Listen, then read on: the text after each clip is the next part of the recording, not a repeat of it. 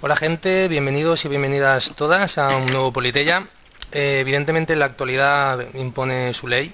Hace tiempo que no hacemos un Politeya sobre cuestiones políticas, pero está tan candente el tema en Cataluña que sin duda hemos pensado muy oportuno mm, grabar este Politeya con tres voces, eh, pues aunque sean algunas de ellas discordantes, para que, como siempre en Politeya, podamos conseguir el objetivo de que todo el argumentario esté encima de la mesa, que todas las visiones puedan estar contempladas y que después del programa todos hayamos aprendido más y, en el mejor de los casos, tengamos más lucidez sobre la, sobre la cuestión. La problemática que hoy en día tenemos pues evidentemente es el referéndum recién realizado en Cataluña sobre, sobre la independencia catalana. Eh, hemos tenido una comparecencia del rey ayer, hoy hemos tenido una comparecencia de Puigdemont contestando al rey, básicamente, y parece que las hojas de ruta se empiezan a marcar y aquí parece que los sables ya están en alto.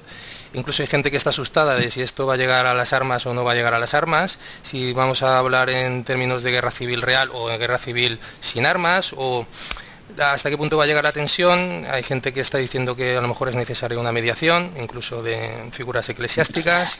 La cosa está muy indeterminada. Eh, probablemente esté las opciones más abiertas que nunca en la política española desde hace 40 años. Así que estamos todos muy en vilo.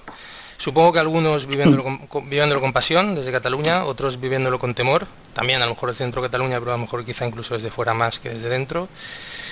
Así que bueno, mm, vamos a ver cómo le entramos al tema, porque evidentemente se le puede entrar desde diferentes perspectivas. Podríamos en primer lugar empezar analizando cómo es que hemos llegado a esta situación y a lo mejor ya sobre esa mm, primera reflexión de cómo hemos llegado a esta situación y que hablemos todos, pues a lo mejor ahí podemos dedicarnos un programa a analizar suficiente la cuestión desde simplemente el analizar cómo hemos llegado aquí, o a lo mejor podemos llegar también a plantearnos en qué punto estamos y qué es lo que se puede abrir, que eso ya es mucho más indeterminado y a lo mejor ahí hablaríamos más de política ficción.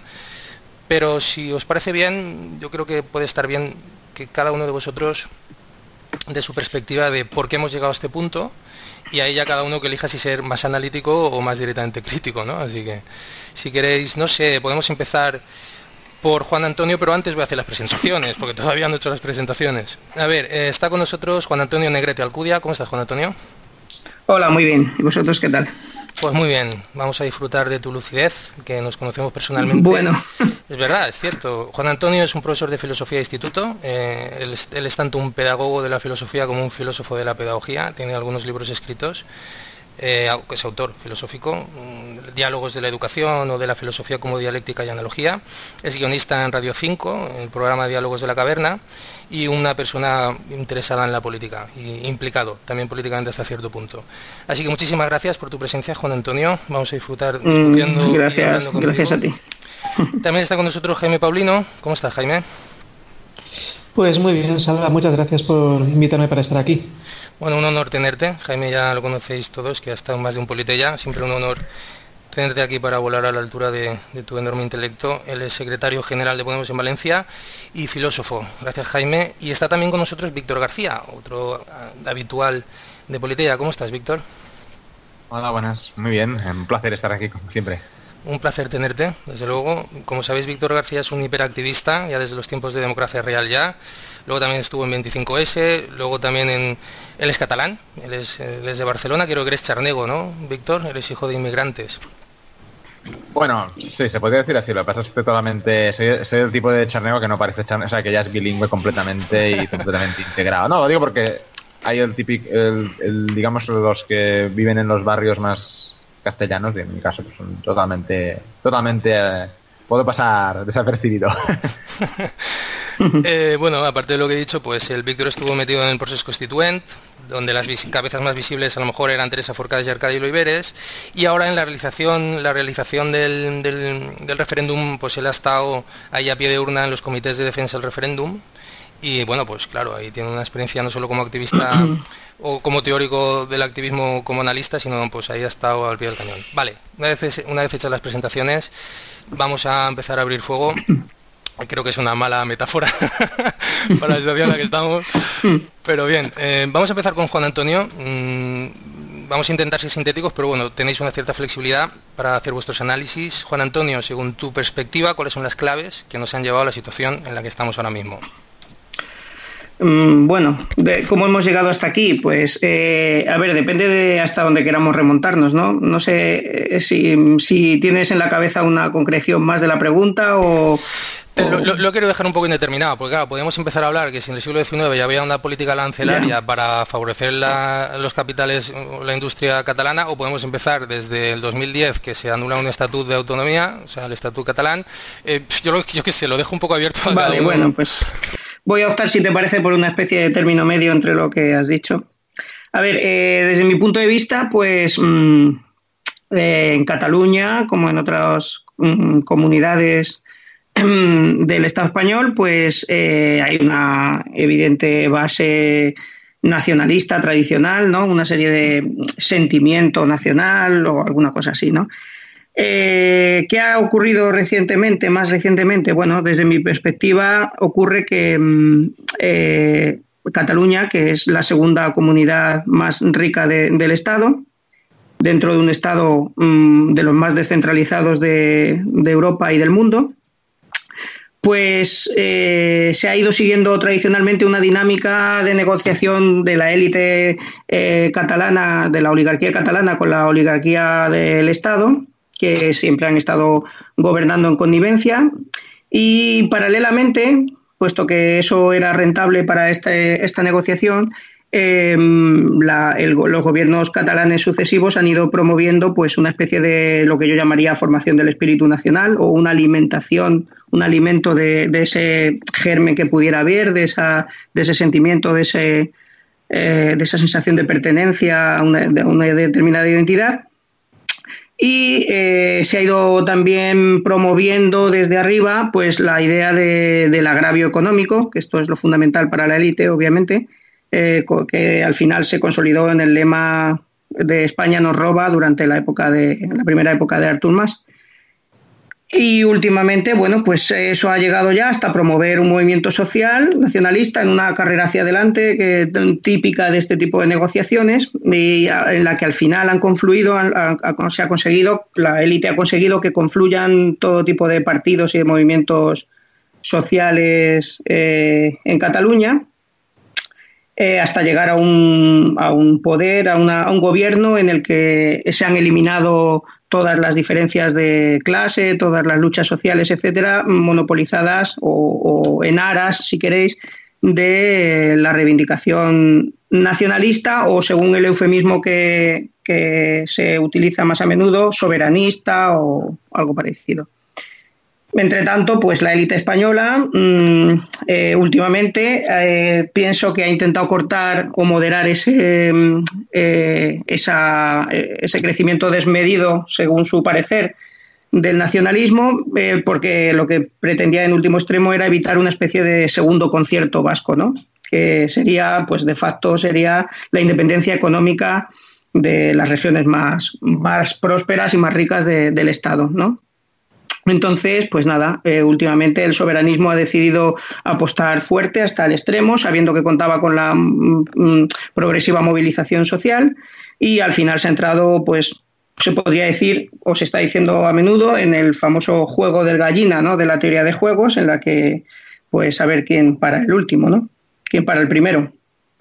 En los últimos capítulos concretos, desde mi punto de vista, han sido, pues, una serie de actos ilegales por parte del gobierno eh, catalán, que no tenía, no tenía potestad para, o sea, para saltarse las leyes que precisamente le hacían a ellos gobernantes, es decir, la Constitución, se ha saltado el propio Estatut de Autonomía de Cataluña y, bueno, pues eh, de facto están en una situación de rebelión secesionista. ¿no? Eh, mientras tanto, el gobierno español pues no ha hecho mm, nada, nada rentable para salir de ahí. Mucha gente le acusa de no haber mm, eh, entrado al diálogo, de no haber parado esto mediante las negociaciones y tal. Yo personalmente no estoy seguro, vamos, no tengo ni idea de qué es lo que se quería negociar, porque creo que lo que se quería negociar obviamente era los 16.000 millones que supuestamente eh, pierde la comunidad autónoma de Cataluña cada año Y entonces, pues eh, eso ha llevado a esta situación. Paralelamente, desde mi punto de vista, pues eh, el partido mm, de izquierdas emergente eh, de los últimos años, o tal como yo lo, percibía, el partido de izquierdas emergente, que ha heredado por otra parte un viejo espíritu pues antiespañol típico de, de, nuestro, de nuestro, si queréis, de nuestra idiosincrasia, pues mm, ha utilizado también la situación para, como cualquier otra, para intentar mm, dar palos a lo que se llama, lo que se viene llamando el régimen del 78 y provocar una especie de, de revolución que acabe con ese estatus. Y bueno, pues esto creo que son los factores que, que explican la situación actual. Ajá, mm, pues estoy entre pasarle la palabra a Víctor o hacerte algunas preguntas, si me las quieres contestar muy rápidas, ¿no? Para aclarar un poco la posición tuya. Eh, entonces, ¿tú consideras que la élite de la derecha nacionalista catalana ha conseguido capturar en su, en su juego a la masa social que está apoyando la independencia? Eh, bueno, eh, el, el, gobierno catalán actual es un gobierno de derechas. está apoyado por todo tipo de partidos, de todo el espectro político. entonces, mm, sí que se puede describir perfectamente como lo, como lo has dicho. Es decir, la élite catalana, de hecho yo pienso que si no fuese porque la élite catalana ha provocado eso, ha promovido eso, eh, ningún movimiento social habría tenido éxito. Y de hecho no lo ha tenido en ninguna parte, tampoco en España en ningún momento. Siempre han sido movimientos mm, con intenciones de éxito, testimoniales y tal, pero para alcanzar la envergadura que tienen hace falta eh, la élite. Pero bueno, de hecho, yo creo que ante nuestros ojos se ha visto cómo se gestaba eso, ¿no? Y se ha gestado desde arriba. ¿Que ¿A través de qué instrumentos? Pues a través de los medios de comunicación, que por supuesto están en manos de, la élite, y a través de las escuelas, por ejemplo.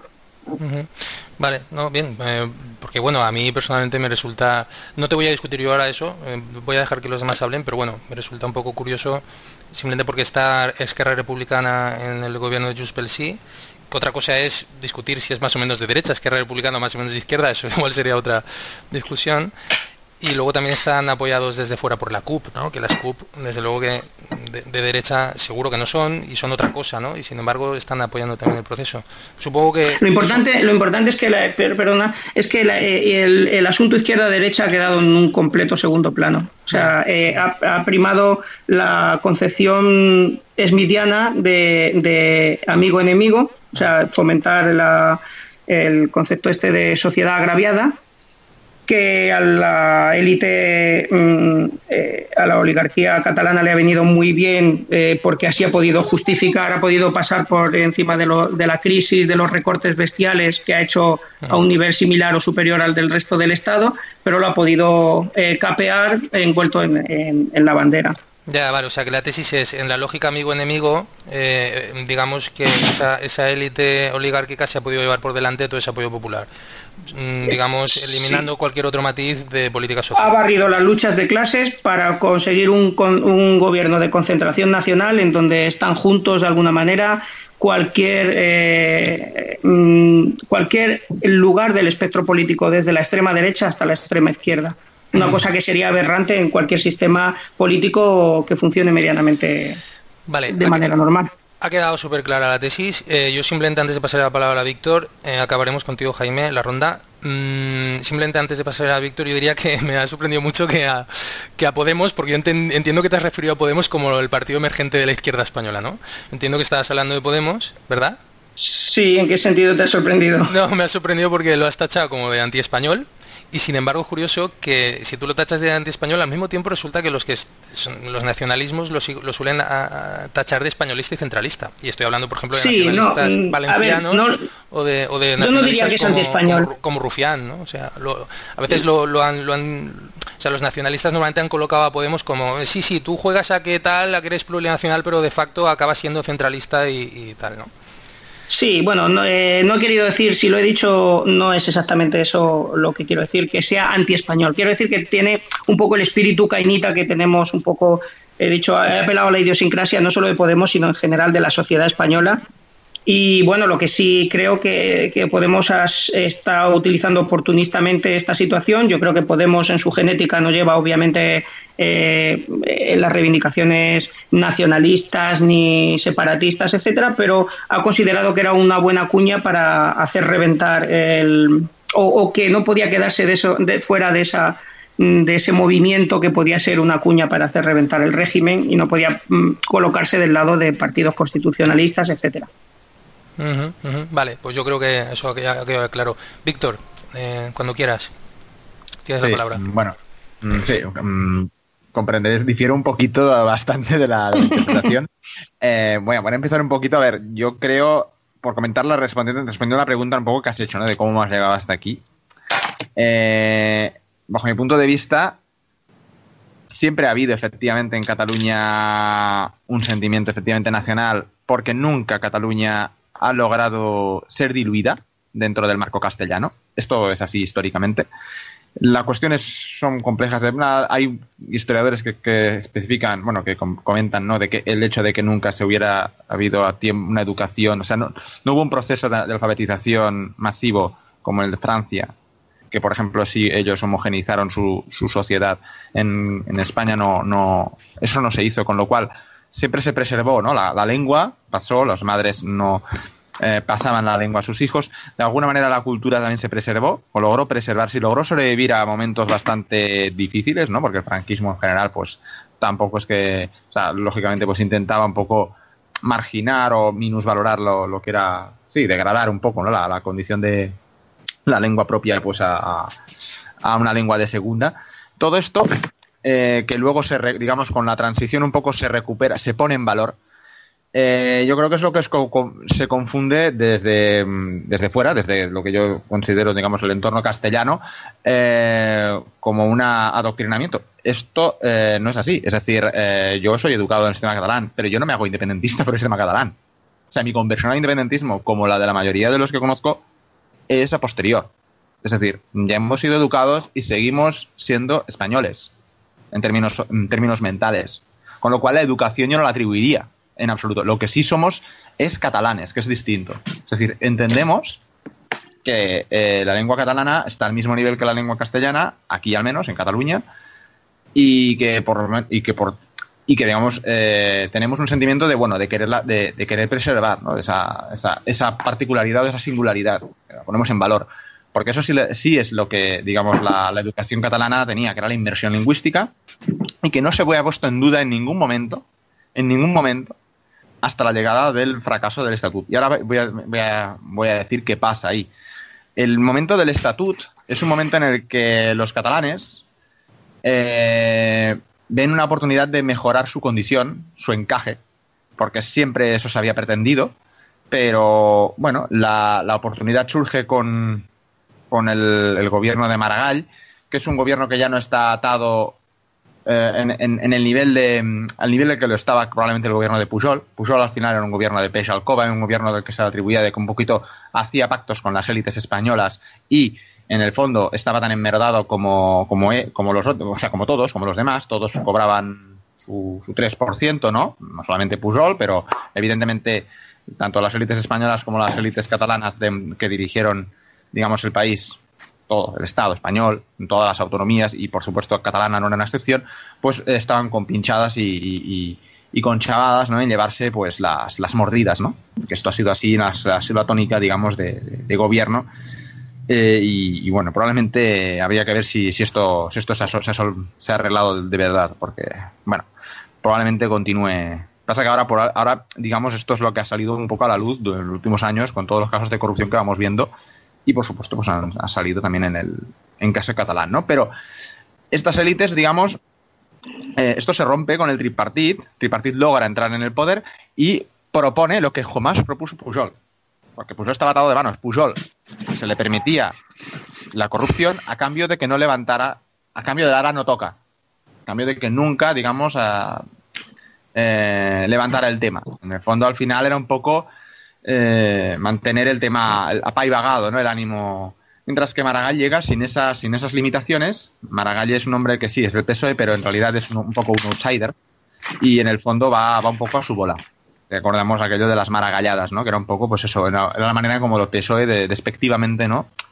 Porque bueno, no, no iban con el consenso, ¿no? De, la línea, de la línea del, partido, pero tenía suficiente fuerza eh, política, capital político, como para ir a su aire, ¿no? Y entonces en ese, en ese, en ese, contexto en el que él intenta promover el estatut, eso, Esquerra Republicana, fijaos, Esquerra Republicana, un partido que se le criticó en ese momento no pactar con Convergencia, que hubiera sido lo, en teoría, lógico si se quería una, mejora del encaje, porque era, bueno, son partidos nacionalistas que se unieran, pero en ese momento escoge, escoge PSC eh, eh, con toda la intención, porque él, eh, Esquerra es consciente de que es, de que es el PSC el que realmente va, va, va a intentar hacerlo, de la, la, la reforma del estatut, digamos.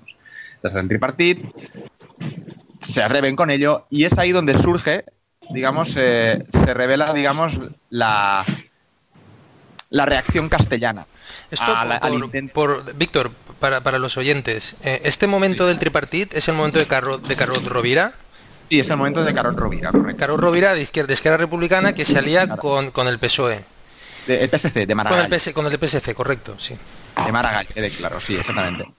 Eh, bueno, digo tripartit porque estaba también Iniciativa por Cataluña, que era un poco el, socio menor de la, de la coalición. Y, pero bueno, estaban los tres, ¿no? Entonces, en ese sentido, ellos eh, van con esa intención de reformar el estatut.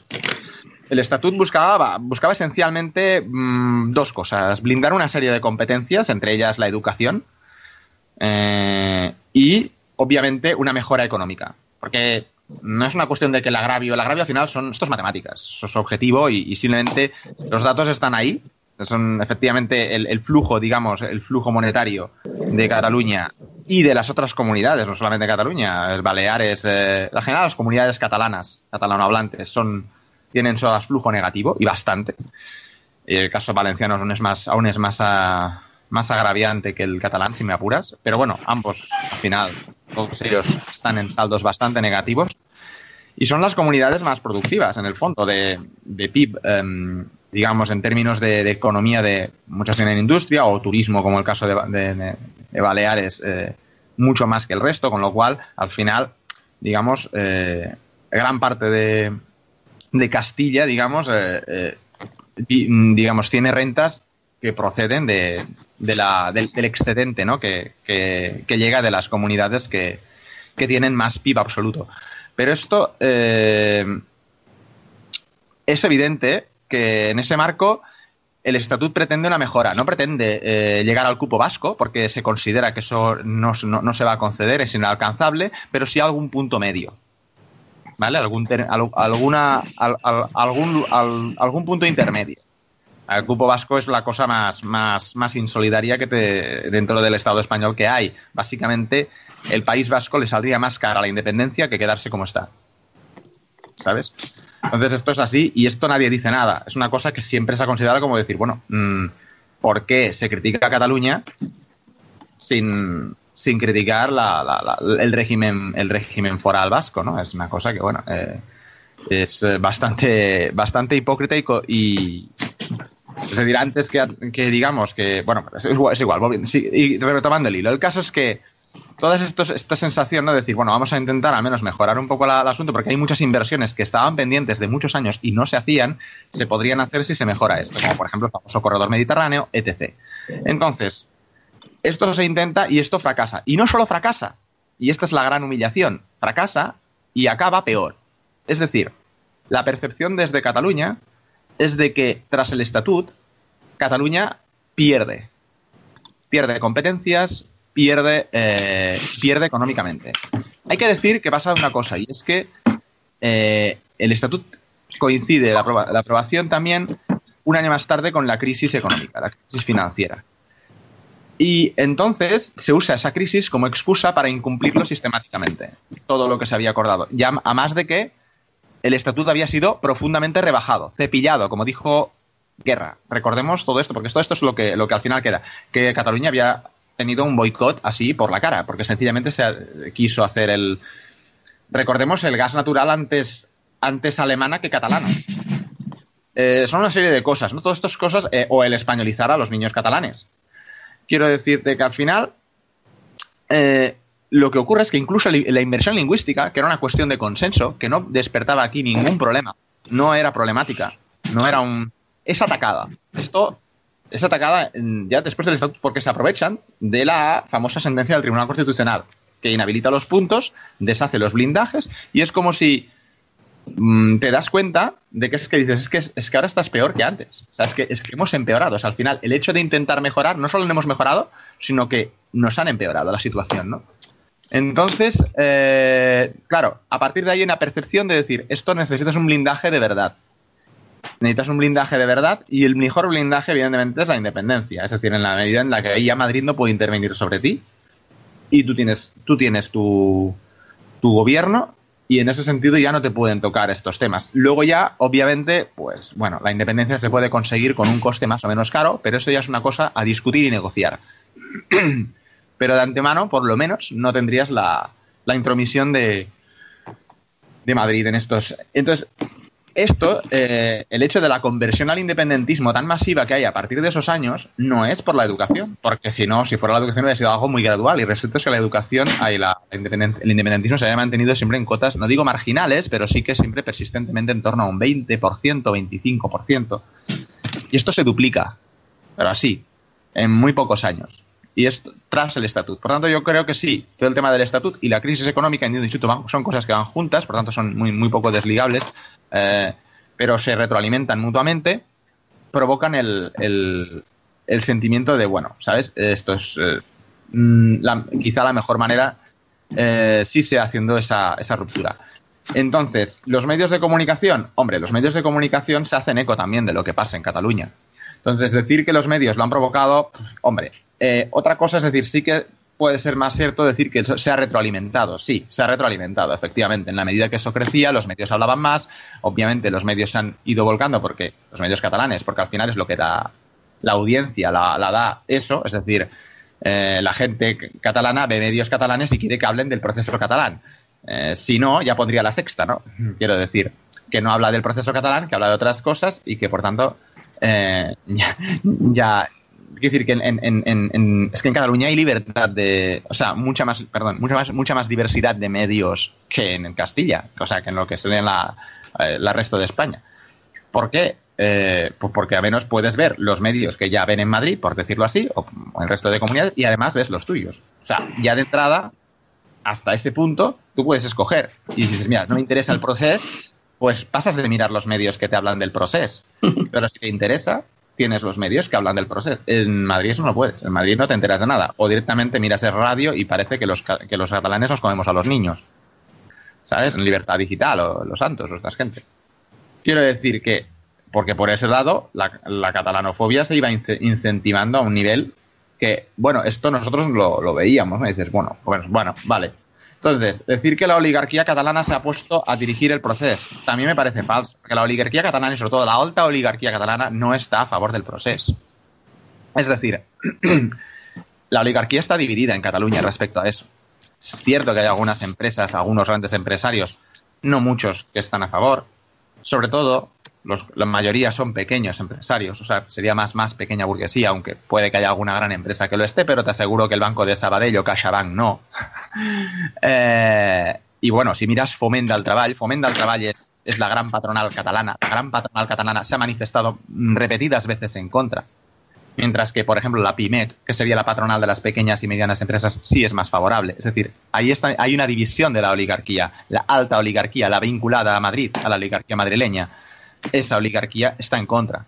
La oligarquía pequeña, local, es decir, que no es oligarquía ya, es decir, hablaríamos de la pequeña burguesía, esta está, porque ya oligarquía no tienen tanto, porque esa gente no tiene el poder que tienen los otros, los otros empresarios, los del IBEX, por decirlo así. El IBEX está en contra mayoritariamente.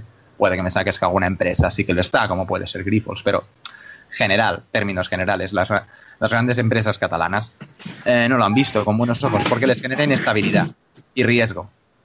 Entonces, este, esta idea de que la oligarquía está a favor de, es, eh, es, incorrecta, lo cual no quiere decir que no haya una parte que sea, o sea, que haya, una división y, una, parte que sí, pero insisto, que el gobierno es de derechas tampoco lo veo correcto ahora, porque efectivamente en el pacto de Esquerra Republicana tampoco es que sea un gobierno de izquierdas, pero es un gobierno que mantiene, digamos, aparcadas un poco las diferencias sociales, y es verdad que se han aparcado las diferencias, eh, en pos de conseguir un objetivo mayor, que es la independencia. Efectivamente, ese objetivo no se puede conseguir si no hay una mínima, una, mínima cohesión por parte de muchos, eh, de muchos actores, digamos, desde que vayan desde la izquierda a la derecha. Es decir, lo cual no quiere decir ni que, ni que toda la izquierda esté en el proceso, o sea, en, en, la independencia, ni que toda la derecha lo esté. También sería incorrecto decir que la izquierda se ha volcado en la independencia.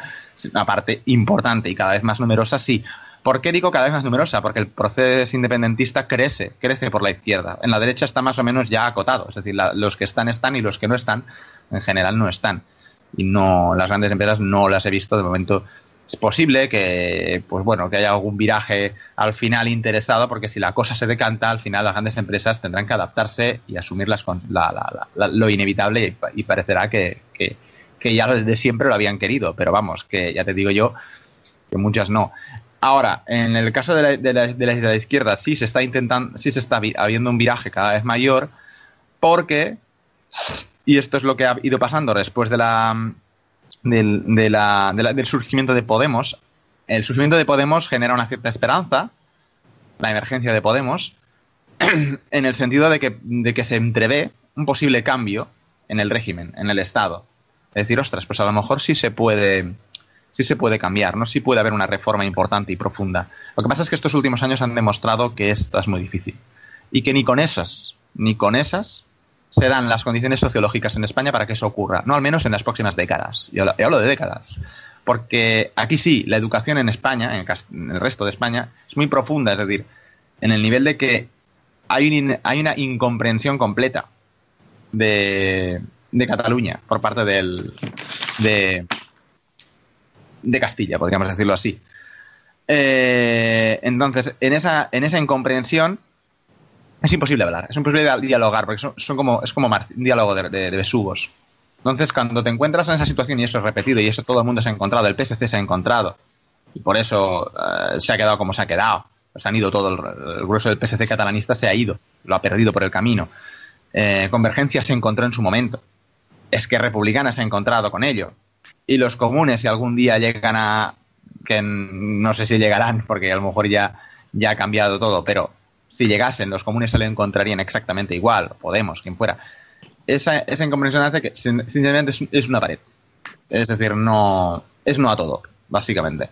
Entonces, al final, mmm, has de ser lo único que depende solo de ti que es la independencia, ¿no? Es decir, la independencia al final es la única, la única posibilidad que tienes de negociar algo que solo, haciendo una acción que solo dependa de ti. Hay muchos que lo empiezan pensando que eso va a servir para luego tener una posición negociadora más favorable.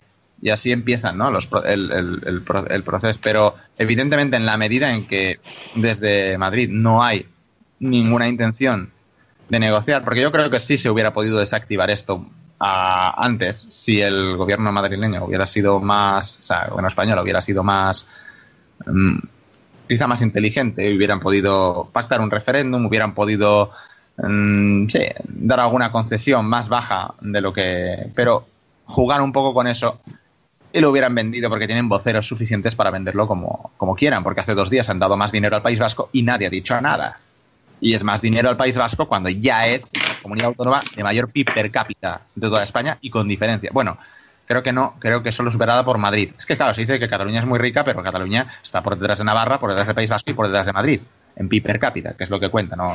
Claro, se, dice, se, habla de PIB absoluto, pero claro, es que hay que contar la población. Si hablas por población te das cuenta de que no es tan rica Cataluña. Esa es otra, otra cuestión, ¿no? Que también... Entonces, eh, claro, dicho eso, eh, bueno, yo lo que creo es que al final sí que sí que hay motivos para, para intentar esa, esa ruptura, porque el, régimen es, es eh, digamos, se, da la impresión de que es impenetrable. Se ha intentado todo, se ha intentado el 15M, una vida bastante insurreccional, pero no fue, no había suficiente gente, no había suficiente gente que quisiera la ruptura, la ruptura constituyente. Recordemos que hay dos maneras de cambiar la constitución, dos maneras. Una es la forma arreglada. La forma arreglada es la forma eh, con los procedimientos en la propia Constitución. Y la otra es escribiendo otra y refrendándola. Entonces esa Constitución pasa a ser por encima. El 15M eh, hizo el intento del rodeo al Congreso que hubiese llevado a un proceso, mm, digamos, subversivo revolucionario, que hubiera podido escribir una nueva Constitución con un proceso constituyente y, por tanto, haciendo borrón del anterior sin seguir el procedimiento arreglado. Eso se intentó, pero no había, no había, mucha gente que eso, eso, lo quisiera mm, para España, un proceso constituyente. De hecho, nosotros participamos. Eh, Salva y, yo fuimos de los redactores de la hoja de ruta para un proceso constituyente, bueno, un documento interesante en el que planteábamos un poco las maneras de hacer una asamblea constituyente, que redactar una constitución, etcétera, ¿no? Esto era una cosa que si se hubiese hecho, a lo mejor hubiera, hubiera pero el problema es que no se dan las condiciones. No se dan las condiciones. Ni la gente, digamos, ni la gente mayoritariamente en España lo desea, ni la gente que participase al final en el proceso constituyente realmente querría, digamos, eh, concederle nada más a Cataluña. Es decir, al final, la realidad es que te encuentras con que es la sociedad el problema, es decir, son los electores. Y esto se ha visto, que pasan de las elecciones y el Podemos no saca lo que, lo que muchos esperaban que sacara. En Cataluña sí que gana las elecciones, las elecciones generales, pero en el resto del Estado no. No solo no gana, sino que sigue ganando el PP, con el PSOE segundo de cerca. Bueno, y, Podemos sí saca un resultado meritorio, pero que queda muy lejos de las expectativas y que queda claro que su techo no le va a permitir realmente influir, que al final el procedimiento reglado no es posible. Entonces, si el procedimiento reglado no es posible, el único proceso, procedimiento posible es el, del proceso constituyente. Y si la mayor parte del pueblo español no quiere proceso constituyente, entonces tienes que hacerlo tú en tu región. Y eso significa proceso de secesión, que implica siempre un proceso constituyente, em, digamos, eh, independentista. Pero que al final es, es, otra manera de hacerlo, y es hacer un proceso constituyente, haces una, una, constitución, la, votas, la vota el, territorio sobre el que, quiere someterse a esa constitución y automáticamente la constitución, eh, digamos que vigente anterior, deja de, ser, deja de ser vigente y pasa a serlo la nueva constitución. ¿Qué es lo que se pretende hacer en Cataluña? Dado que no podemos cambiar la española, vamos a hacer nosotros una nuestra. Vale, eh, de, lo que estás, de, lo que estás, contando, Víctor, a ver, hay un, hay, un, sustrato que creo que a lo mejor se puede explicitar de lo que estás diciendo. Tú lo que parece que estás sugiriendo es que el, el grueso, bueno, no sé si el grueso, dímelo tú, del independentismo hoy en día no necesariamente es nacionalista. Correcto. sino, que su horizonte, su horizonte de, vamos, de, orientación o a donde se enfoca es, es, es, a una, es a una, digamos, a un cambio sistémico y no necesariamente mediado por una, una visión nacionalista. Sí, efectivamente, es que el, el, independentismo que había habido siempre, ese 20-25% sí era independentismo nacionalista. Y fundamentalmente en las zonas mm, fuera del área metropolitana, mayoritariamente. ¿Vale? El independentismo que se suma después, es decir, ese 25% no, o 20-25 no ha desaparecido, pero se ha sumado otro 20-25% adicional, ¿vale? Más bien un 30, de hecho, porque ahora a estas alturas, pues no sé bueno dónde está, pero ponte 25-30% más de gente. Eso que se suma no es por la educación, porque nos han comido el coco. Es porque... ¿Ese, ¿Ese 25% se suma a partir del 2012, de la diada del 2012? Eh, no es, pues, yo no diría que es un año concreto, porque eh, si miras los gráficos hay una subida bastante fuerte, dura varios años. Y yo creo que es a, partir de la. es entre el 2010 y 2012. Sí, 2010 es el, son unos dos, tres años. 2010 es el chasco del, del estatuto. Sí. A partir de ahí empiezan a hacerse independentistas en más. pero fíjate en esto, a ver si te parece bien lo que, la relación que voy a hacer ahora. En el 2010 tienes el chasco del estatuto. En el 2011 tienes el 15M que irrumpe en el imaginario colectivo español y en cierto sentido da la sensación de que a partir de ahí todo se vuelve posible. ¿no? Al mismo tiempo tienes una mayoría absoluta del PP, con lo cual eh, te llevas otro jarro de agua fría, porque por un lado sientes que todo es posible, pero por otro lado a nivel institucional dices, mierda, esto sigue igual de cerrado que siempre. Y en el 2012 tienes la diada, la diada con dos millones y medio de personas, o entre dos y tres millones de personas, en, Barcelona, lo cual en términos comparativos sería como si hubiera 8 millones aproximadamente de personas en Madrid, lo cual es una burrada.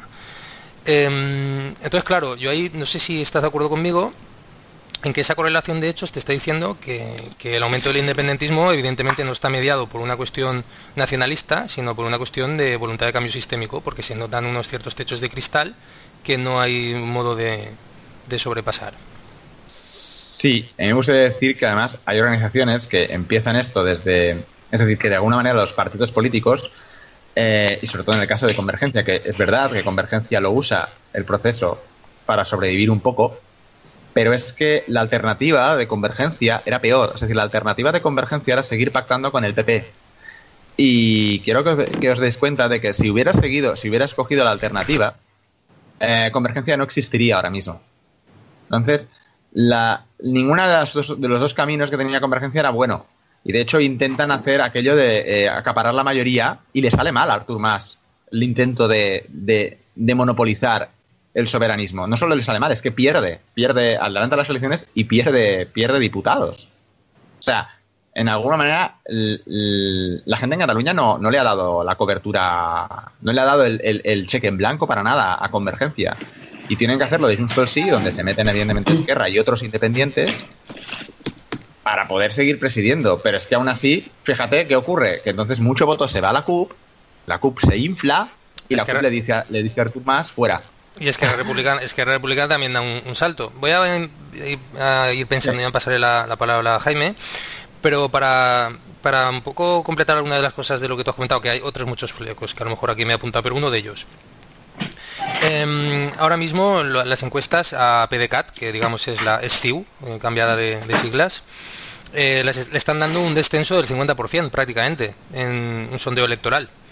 Con lo cual ahí la tesis que antes decía Juan Antonio, no sé hasta qué punto luego puedes tomar nota Juan Antonio, si quieres luego comentas esto, el tema de que esa supuesta oligarquía de la derecha nacionalista o esa derecha nacionalista que supuestamente estaría defendiendo los intereses oligárquicos antes que nada, eh, ha, logrado capturar al independentismo, bueno, pues a lo mejor podría haberse matizado por el hecho de que a lo mejor no están así, por lo que está diciendo Víctor, y porque parece ser que la evolución electoral es de capa caída, claramente, ¿no? Mientras que Esquerra Republicana parece que está agarrando mucho de ese voto, ¿no? Y esto hilado con, con el hecho de que antes también lo ha comentado Víctor, de que en Cataluña, desde luego, es evidente que tenemos una realidad sociológica muy distinta y que se ve simplemente en el mapa electoral. Es decir, en el resto de España el PP y PSOE siguen siendo los partidos mayoritarios y sin embargo en Cataluña el PP es prácticamente residual y el PSOE, pues bueno, tiene no, tanto como el PP, pero desde luego no son las fuerzas que deciden el arco parlamentario, ¿no? Y entonces, bueno, yo creo que eso explica muchas cosas, ¿no? De hecho, eh, en el mapa electoral eh, estatal las, las, digamos, las anomalías son el País Vasco y Cataluña. ¿no? Todo lo demás, digamos, no es tan anómalo. Han habido sí, los más ricos.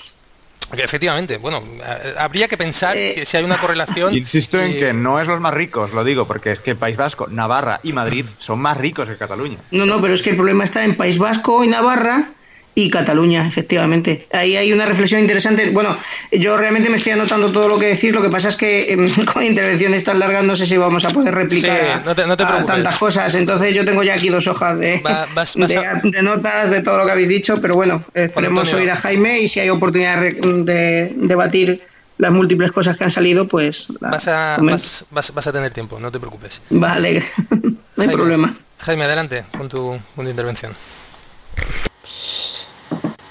Eh, bueno, pero eh, yo creo que es que la pregunta que habías hecho de cómo hemos llegado hasta aquí ya es, eh, es un poco redundante contestarla, ¿no? Porque creo que hay como, como dos visiones, la de Juan Antonio y la de Víctor.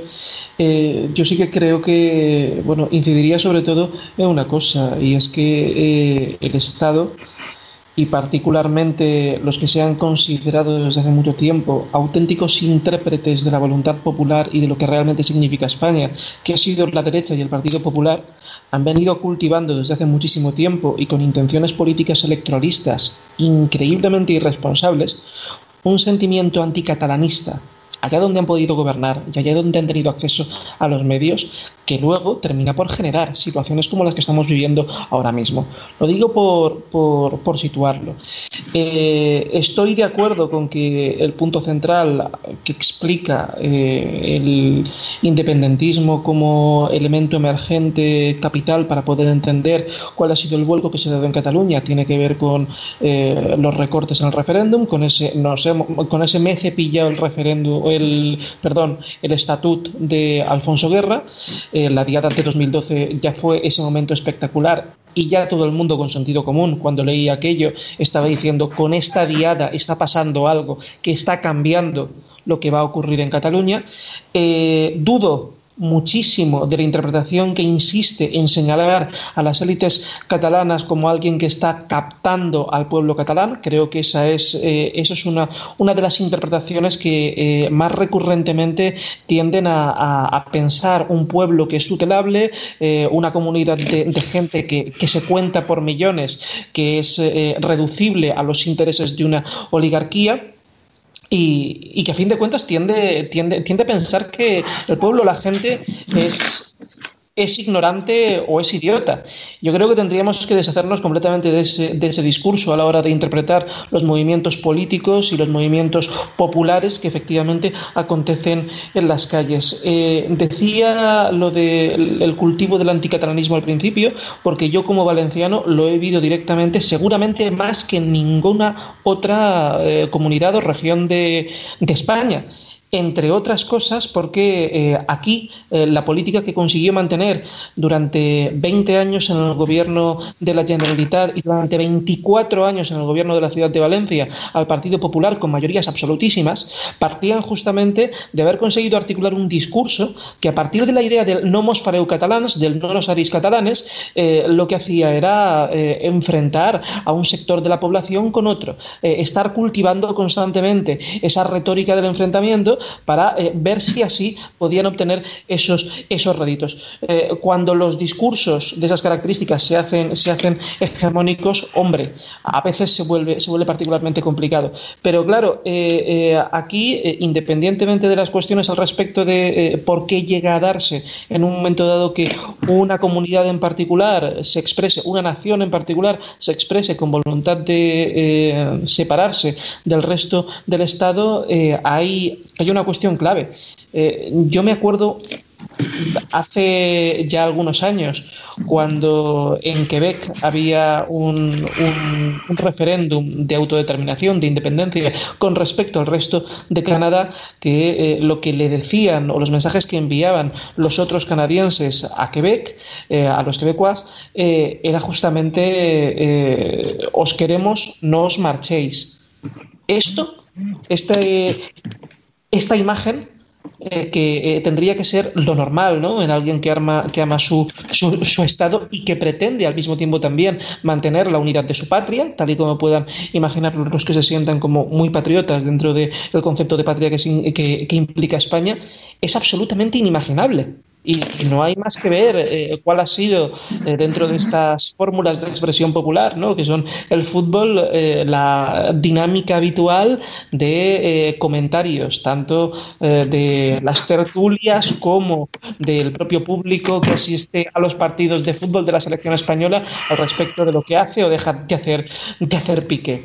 entonces, dicho, dicho esto, un poco como, como, como marco general, que es por qué te pregunta creo que tendría que plantearse así, porque eh, un país que eh, de alguna forma expresa algún tipo de voluntad de unidad ha sido tan profundamente incapaz, tan profundamente incapaz de generar eh, condiciones de diálogo y condiciones fraternas que hagan sentir a los catalanes y a cualquier otro como gente amada, querida y seducida por un proyecto de España común, se encuentra hoy, hoy en día en esta situación, y es una situación de, cachiporrazos y de, violencia institucional, ya digo, tiene muchísimo que ver con el hecho de que eh, se ha venido cultivando ese sentimiento anticatalán.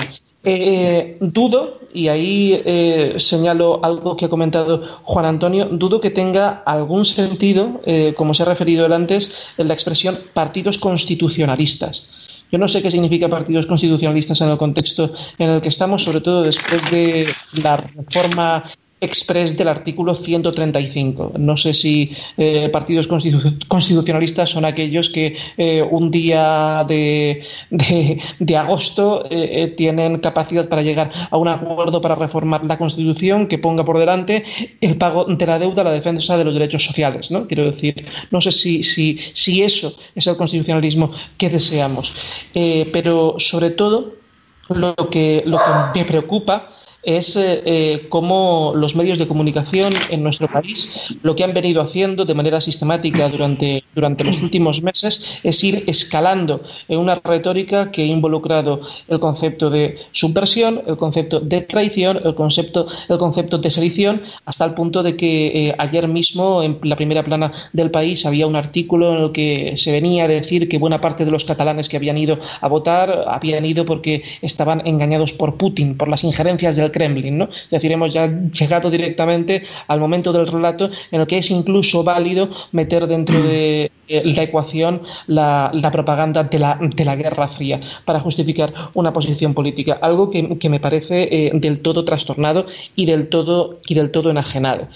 Pero, pero en el fondo, en el fondo de verdad de todo esto, el fondo de verdad de todo esto, lo que me parece extremadamente preocupante es que eh, el tipo de, de virtudes políticas políticas que en principio se tendría que estar defendiendo en un Estado de Derecho, en un Estado constitucional, que tiene que ver justamente con el respeto a las libertades individuales, eh, sobre todo en el ejercicio de las libertades y los derechos democráticos, eh, en un contexto en el que la moralidad que tendría que estar rigiendo, los valores que se tendrían que estar poniendo en juego, tendrían que ser justamente los del diálogo, los de la negociación, los del acuerdo, que son, ya digo, las virtudes políticas del de, eh, político liberal o del escenario liberal, ¿no? Tiene que ver con vamos a ver cómo podemos llegar a un acuerdo, vamos a ver cómo entendemos la política, no como esa lógica de confrontación smithiana, sino como ese espacio de acuerdo y negociación entre las partes. Todo eso, todo eso, en la prensa y en los medios españoles han quedado borrados de un plumazo en las últimas semanas, por no decir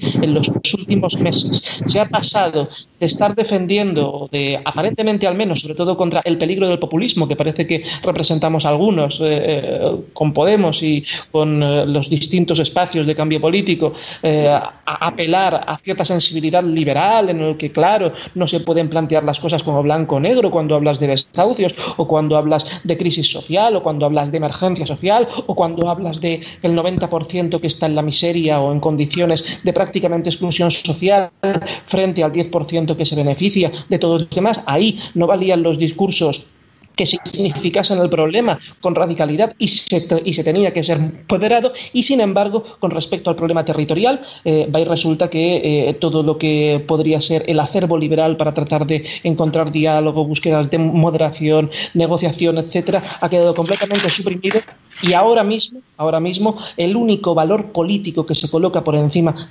encima de la mesa, la única virtud que parece que es exaltable en los medios de comunicación, en los editoriales del país del mundo, incluso en algo insólito, ¿no? que es eh, el rey haciendo política de parte y empleándose como ariete de unos españoles contra otros, de unos ciudadanos contra otros, es justamente el derecho de soberanía.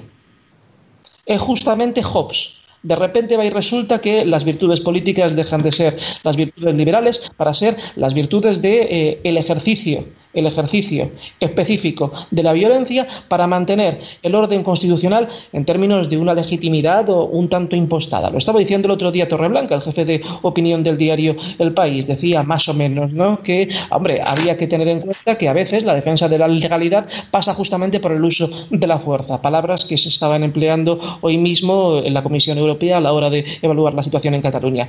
Creo, creo que, eh, eh, eh, que en un país ya no como era, sino como al menos lo imaginábamos, como es España, eso significa algo extremadamente peligroso.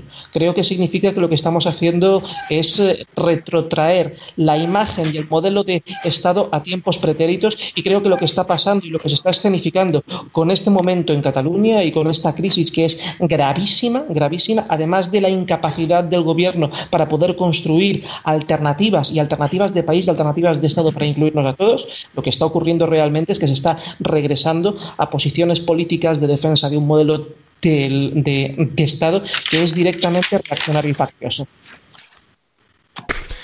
Muy bien, Jaime, muchas gracias. Pues te voy a pasar la palabra, Juan Antonio. Antes déjame que haga una pequeñísima intervención para, para meter un elemento que, que ha rondado un poco en el aire y que me parece interesante también decirlo.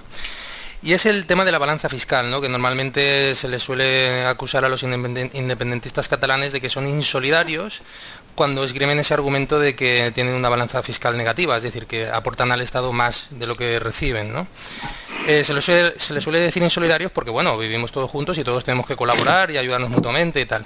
Y hay un argumento muy bueno que yo he escuchado alguna vez al respecto de esto y es el de que, bueno, sí, eh, yo como región más rica estoy dispuesto a ayudar a, los demás, pero llevamos casi 40 años de democracia y supuestamente todo eso que yo he aportado de más debería de haber, de, haber, repercutido en, por ejemplo, eh, procesos de, industrialización en Andalucía, en lugar de a lo mejor eh, mantener sistemas de, subvenciones como el PER, por ejemplo, o redes clientelares, dicho de otro modo.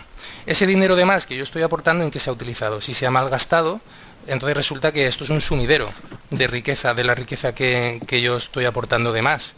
Es decir, que por, por el lado del independentista no estaría viendo justificado ese aporte mayor en términos de una solidaridad realmente efectiva y bien realizada. Entonces yo eso creo que es un argumento a, tener en cuenta también. Eh, Juan Antonio, mm, tienes ahora tiempo de sobra para decir todo lo que tú consideres y además te invito también a que cuando, digamos, hayas tratado todos los temas que tengas ahí anotados y quieras exponernos, también eh, para la segunda ronda, ya enfocándonos hacia el final del programa, empezar a, plantear también eh, de cara a futuro, es decir, la situación en la que estamos ahora, que parece que estamos en un, en un momento de choque de, legalidades, eh, en una batalla, digamos, ahí de a ver quién tiene la legitimidad. ¿Qué es lo que ha hecho el Parlamento catalán? Ha, tratado de fabricarse su propia legalidad. Eh, hubo un programa hace poco donde, donde hicieron un careo entre Javier Nart, de Ciudadanos, y, y Joan Tardá, donde básicamente Joan Tardá lo que vino a decir es, bueno, cuando hacemos esas leyes eh, en, el, Parlamento catalán hace, hace prácticamente un mes, lo que estamos haciendo es efectivamente construir nuestra propia legalidad, claro. Y sobre esa base de nuestra legalidad, entonces, mm, eh, iniciar un proceso de construcción de una nueva república. Estamos en ese momento de choque de legalidades y confrontando, digamos, legitimidades. E, ese futuro, como lo vemos, eh, qué claves entendemos que hay ahí y cuáles son las, no sé si decir, las predicciones que podamos hacer al respecto. Si quieres, haces toda tu intervención y luego abordamos esta cuestión. Juan Antonio, cuando quieras. Mm, muy bien. Tú cuando veas que me extiendo me avisas porque son un montón de temas. Voy a intentar centrarme en lo que considero más relevante e, intentar ser lo más sintético posible. Muy bien. Voy a empezar mm, eh, haciendo referencia a las cosas que ha comentado Víctor eh, bueno, una, eh, una cuestión formal, podríamos decir, pero que me parece muy significativa es que mm, eh, mm, Víctor plantea, por ejemplo, la cuestión como Cataluña y frente a lo castellano.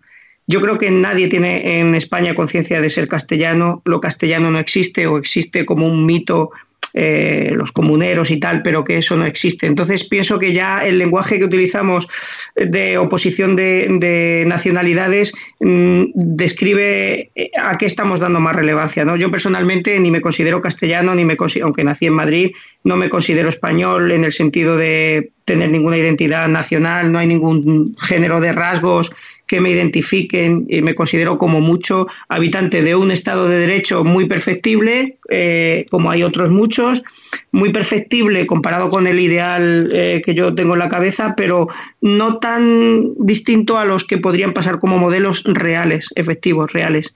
Em, paso a comentar lo, de, lo del estatut, porque efectivamente se comenta que este es el, eh, un poco el detonante de, del cambio eh, significativo que ha habido en el, en, el crecimiento del nacionalismo, como se pretende, del, soberanismo.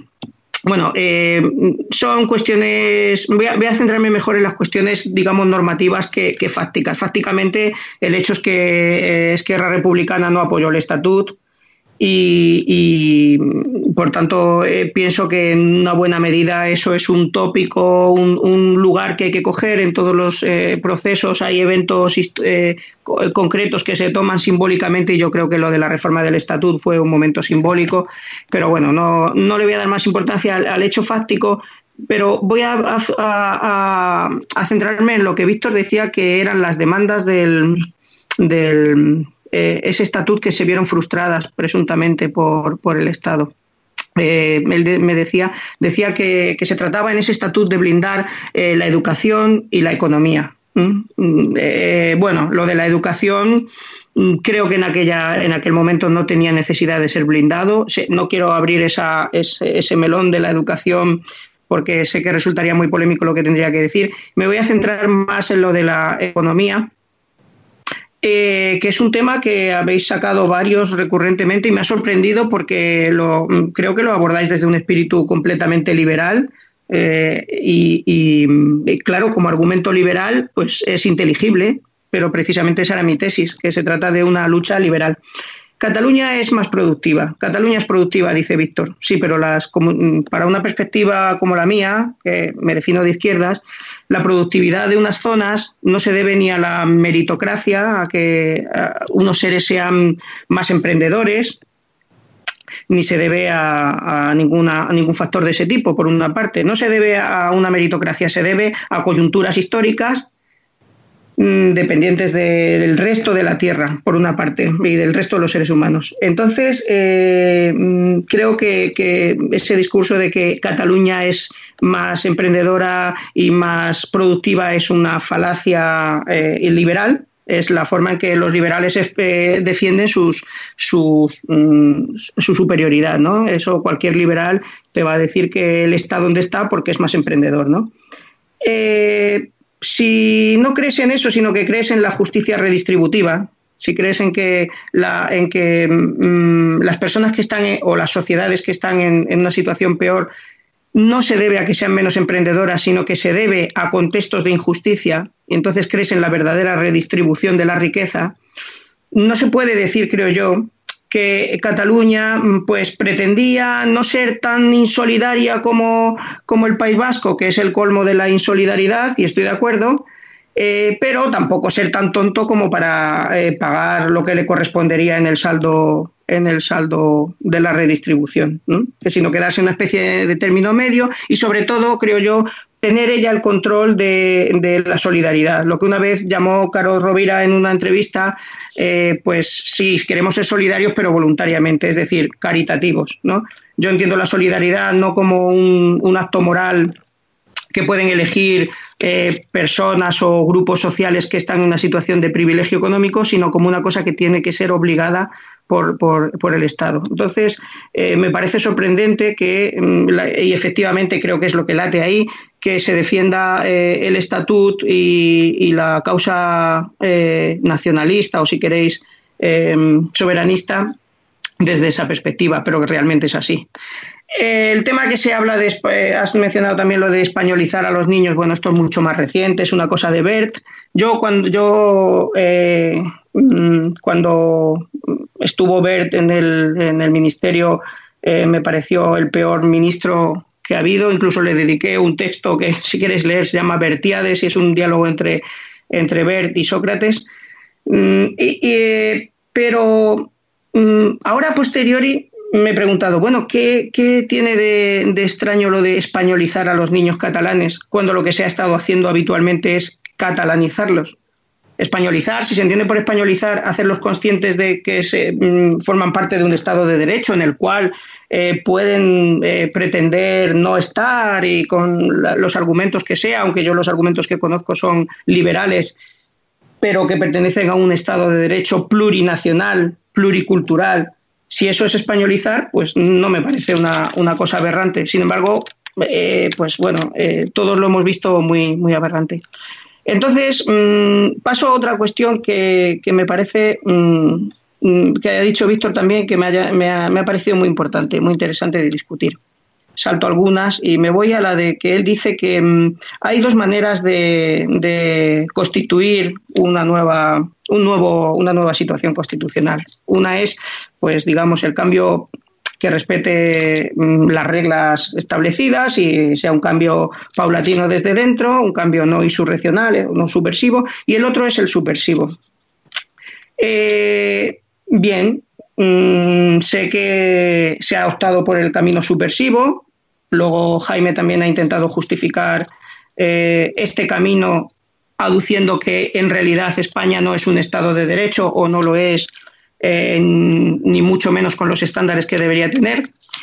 Pero independientemente de eso, creo que si se opta por el camino subversivo, es decir, por eh, la ruptura de la legalidad y la apelación a la legitimidad, entonces es donde nos colocamos en la situación del individuo jovesiano y smithiano.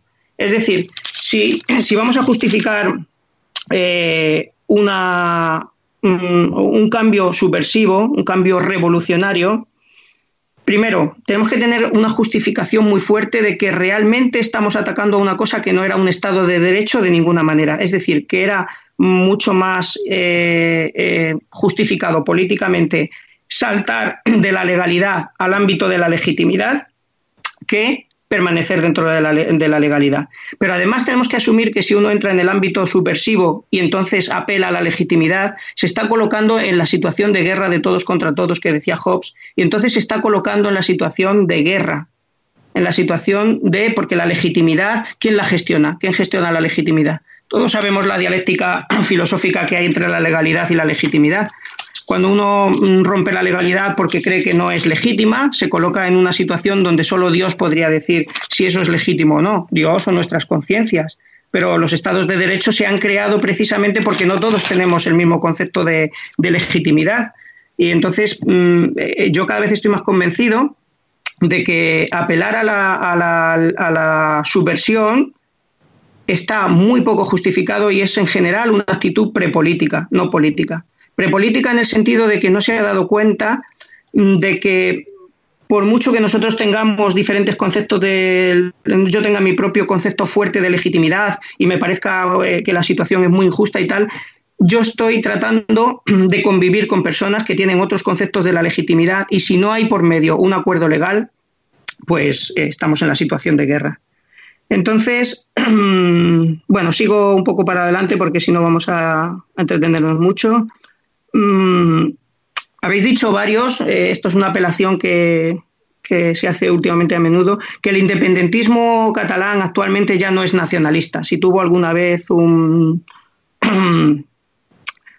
factor nacionalista, pues ahora está primando, podríamos decir, el factor eh, de lucha social. A mí esto me parece un engaño. Me parece un engaño. Si realmente lo que se estuviera intentando fuera subvertir un régimen, un Estado de Derecho que se considera muy deficitario, no se haría insolidariamente desde una sola región. Una región que se define por unas características nacionales, culturales. Ahí hay claramente una identidad, una pretendida, porque desde mi punto de vista es una ficción, es bastante una ficción, pero ahí este, esa mm, reclamación está anclada en una identidad nacional, en una identidad nacional. Eh, mm, por supuesto, es ficticia, eh, ningún catalán eh, realmente se puede creer que hay una serie de rasgos eh, identitarios que comparte con los demás catalanes y, le diferencian de los demás, pero es que además, incluso aunque existiese, sería ilegítimo fundar una sociedad sobre esos rasgos, porque cuando definimos un Estado a partir de unos rasgos identitarios, estamos a priori excluyendo a todos aquellos ciudadanos del mundo que no tienen esos rasgos, o bien si los aceptamos que pasen nuestras fronteras, lo hacemos al precio de que o bien se endoculturalicen a nuestros rasgos identitarios o bien sean considerados ciudadanos de segunda. Si no es así, no tiene ninguna relevancia, relevancia eh, la definición identitaria. Por tanto, me parece que es una ficción. Eh, a lo que se apela es a un espíritu nacional. De hecho, la propia constitución catalana eh, que, que surgiese de este proceso no reconocería el derecho de autodeterminación de sus partes, es decir, parte del principio de la, unidad de la mm, República Catalana, solamente reconoce la posibilidad de eh, decidir su independencia a la, zona del Valle de Arán, porque tiene también unos rasgos nacionales. Es decir, es una, una constitución nacionalista, como lo es la constitución hebrea la constitución del Estado de Israel, que, fue lo que más hace muy poquitos años tomó como modelo de lo que debía ser la lucha de la independencia catalana. Em, se ha dicho también que, que cómo puede explicarse entonces que CIU haya bajado tanto. Bueno, eh, tenemos que ver lo que, lo que baja CIU. Em, en principio, me extraña eh, me extraña que una sociedad vaya a cambiar mucho el porcentaje de votantes de derechas y de izquierdas que haya. Normalmente se reparten a un 50%, unas veces predomina un poco unos, otros otros. Entonces la derecha catalana, mm, bueno, se va a dividir. Algunos eh, votarán a CIU. Si CIU baja mucho, supongo que los otros votos irán a, Ciudadanos. lo cual habría efectivamente habría que explicar. Eh, se podría explicar como, por ejemplo, que mm, a la oligarquía catalana, efectivamente decíais que no todo, toda la oligarquía está de acuerdo con este movimiento, a la oligarquía catalana que está liderando el proceso se le ha ido de las manos y ya hay gente que piensa que esto ya no es lo conveniente para negociar como tradicionalmente con el Estado español, sino que esto ya eh, se sale de madre, pero estamos metidos en una dinámica eh, que no se puede frenar. Ahora voy a comentar algunas de las cosas que ha dicho Jaime que también me han parecido eh, interesantes, dignas de, mención. En general, Jaime, creo que, hay una inconsistencia eh, normalmente en, dos aspectos de lo que dices. Eh, voy a ver si lo puedo explicar claramente. Mm, por una parte, eh, empezabas denunciando a quienes se consideran intérpretes eh, del espíritu español, ¿no? de lo que es lo español. Y, decías que, por ejemplo, el PP pues, se ha arrogado esa, ese papel, el papel de intérprete. Bueno, se lo ha arrogado. Para nuestro disgusto hay que reconocer que se lo han concedido los votantes ¿eh? Eh, se lo han concedido los votantes. Es posible que los votantes del PP sean idiotas, sean gente ignorante, pero eso entra en contradicción con lo que decimos cuando hablamos de Cataluña y decimos que la gente no es ignorante y no es manipulable. Si la élite catalana no manipula a sus votantes, ¿por qué pensamos que la élite española sí manipula a sus votantes? Eso me parece incoherente. No sé si me puedes eh, luego explicar cómo, cómo explicas tú esta, esta diferencia. Me encantará hacerlo, Juan Antonio, porque no es exactamente lo que he dicho. Vale, pues eh, voy a explicarlo brevemente un poco mejor, a ver si no me he explicado bien. Por una parte, eh, tú has dicho que la gente en Cataluña no es ignorante y que por tanto no puede estar manipulada por la, por la oligarquía. Pienso que he interpretado eso. Pero por otra parte, has dado a entender que eh, em, determinado partido político del ámbito estatal sí que se, sí que se arroga ese, ese papel y de hecho vehicula él solo lo que se consideran los valores de todos los españoles. Sin embargo, ese partido político es el que gana elecciones. Por tanto, no sé, luego me lo explicas un poco mejor. Em, habéis señalado que... Mm, a ver, perdón. Mm, habéis señalado la, la la singularidad que significa que haya precisamente ese, eh, este tipo de partidos y, este tipo, por tanto, de dinámicas precisamente en, el, mm, eh, en lugares como el País Vasco, Navarra o Cataluña, Baleares, que coincidentemente son las comunidades autónomas más ricas. Yo no creo que sea una coincidencia creo que realmente, en términos mm, de derechos culturales, de derechos de expresión de, nuestras concepciones del mundo, etcétera, un, catalán ha conseguido tanto como un gallego mm, o un valenciano aproximadamente, no hay mucha diferencia, mientras que unos han o un balear, mientras que unos han estado gobernando han estado gobernados por el PP tradicionalmente, como por ejemplo en Galicia, y otros han estado gobernando gobernados por CIU. ¿A qué se debe esto? Bueno, yo tengo la hipótesis de que se trata de la diferencia de los poderes de oligarquía. Efectivamente, en, el País Vasco y en Cataluña hay unas oligarquías propias muy fuertes que pueden crear sus propios partidos y tener sus propias dinámicas, mientras que en un lugar como eh, Galicia, por más que tenga también una tradición nacional, eso lo va a vehicular un partido como el, Partido Popular, que porque mm, eh, la poca oligarquía mm, gallega depende de ella. Pero, sin embargo, en términos culturales consiguen los mismos, las mismas cuotas de, derechos. Em, eh, la otra cuestión que está relacionada con lo que decías antes es qué significa eh, ser partidos constitucionalistas. Preguntabas, decías, em, que si llamamos partidos constitucionalistas a los que cambian la constitución de la noche a la mañana, como se hizo, eh, cuando, cuando oigo este tipo de preguntas, obviamente retóricas, eh, tengo la convicción de que el que está diciendo eso piensa que no vivimos realmente en un Estado de Derecho, sino en una especie de ficción de Estado de Derecho. Y por supuesto, si uno cree que, no vive en un Estado de Derecho, pues se siente completamente legitimado para, eh, emprender mm, movimientos revolucionarios. Claro, mm, yo niego ese, eso, niego que no estemos en un Estado de Derecho. Efectivamente, no estamos en un Estado de Derecho perfecto, ni muchísimo menos. ¿Estamos en un Estado de Derecho? ¿Cómo podemos medir eso? Podemos medirlo respecto de nuestro ideal o podemos medirlo respecto de lo que realmente existe en el mundo. Creo que respecto de lo que realmente existe en el mundo, hay algunos estados de derecho más perfectos que el español, pero no se llevan mucho y de hecho el Estado español está reconocido como Estado de Derecho con altas, eh, altos mm, índices de garantías democráticas, etcétera, por los demás estados. Si ahora decimos que los demás estados son también falta de Estado de Derecho, eh, seríamos coherentes, pero entonces nos colocamos en la situación que, que he denunciado antes, es decir, que nos colocamos nosotros como nos arrogamos nosotros la legitimidad de juzgar a todos los estados que existen como Mm, radicalmente imperfectos.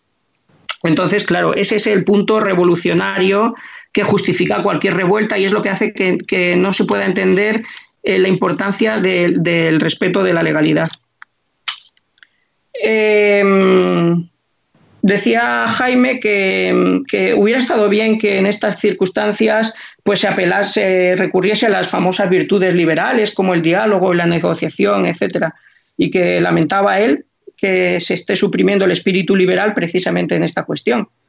Bueno, mm, eh, aquí hay dos cuestiones. Eh, yo realmente lo he hecho la pregunta al principio y lo vuelvo a decir, no sé qué es realmente lo que hay que negociar, o sea, no sé realmente qué se le podría conceder a Cataluña para que se sintiese más realizada. Es decir, eh, creo que en, el aspecto cultural, exceptuando el económico, tiene todas las mm, cuotas deseables y, creo que el problema es realmente el problema económico. El problema es que cualquier, eh, cualquier mm, factor redistributivo para una comunidad rica es siempre una agresión. Y esto es lo que está operando ahí.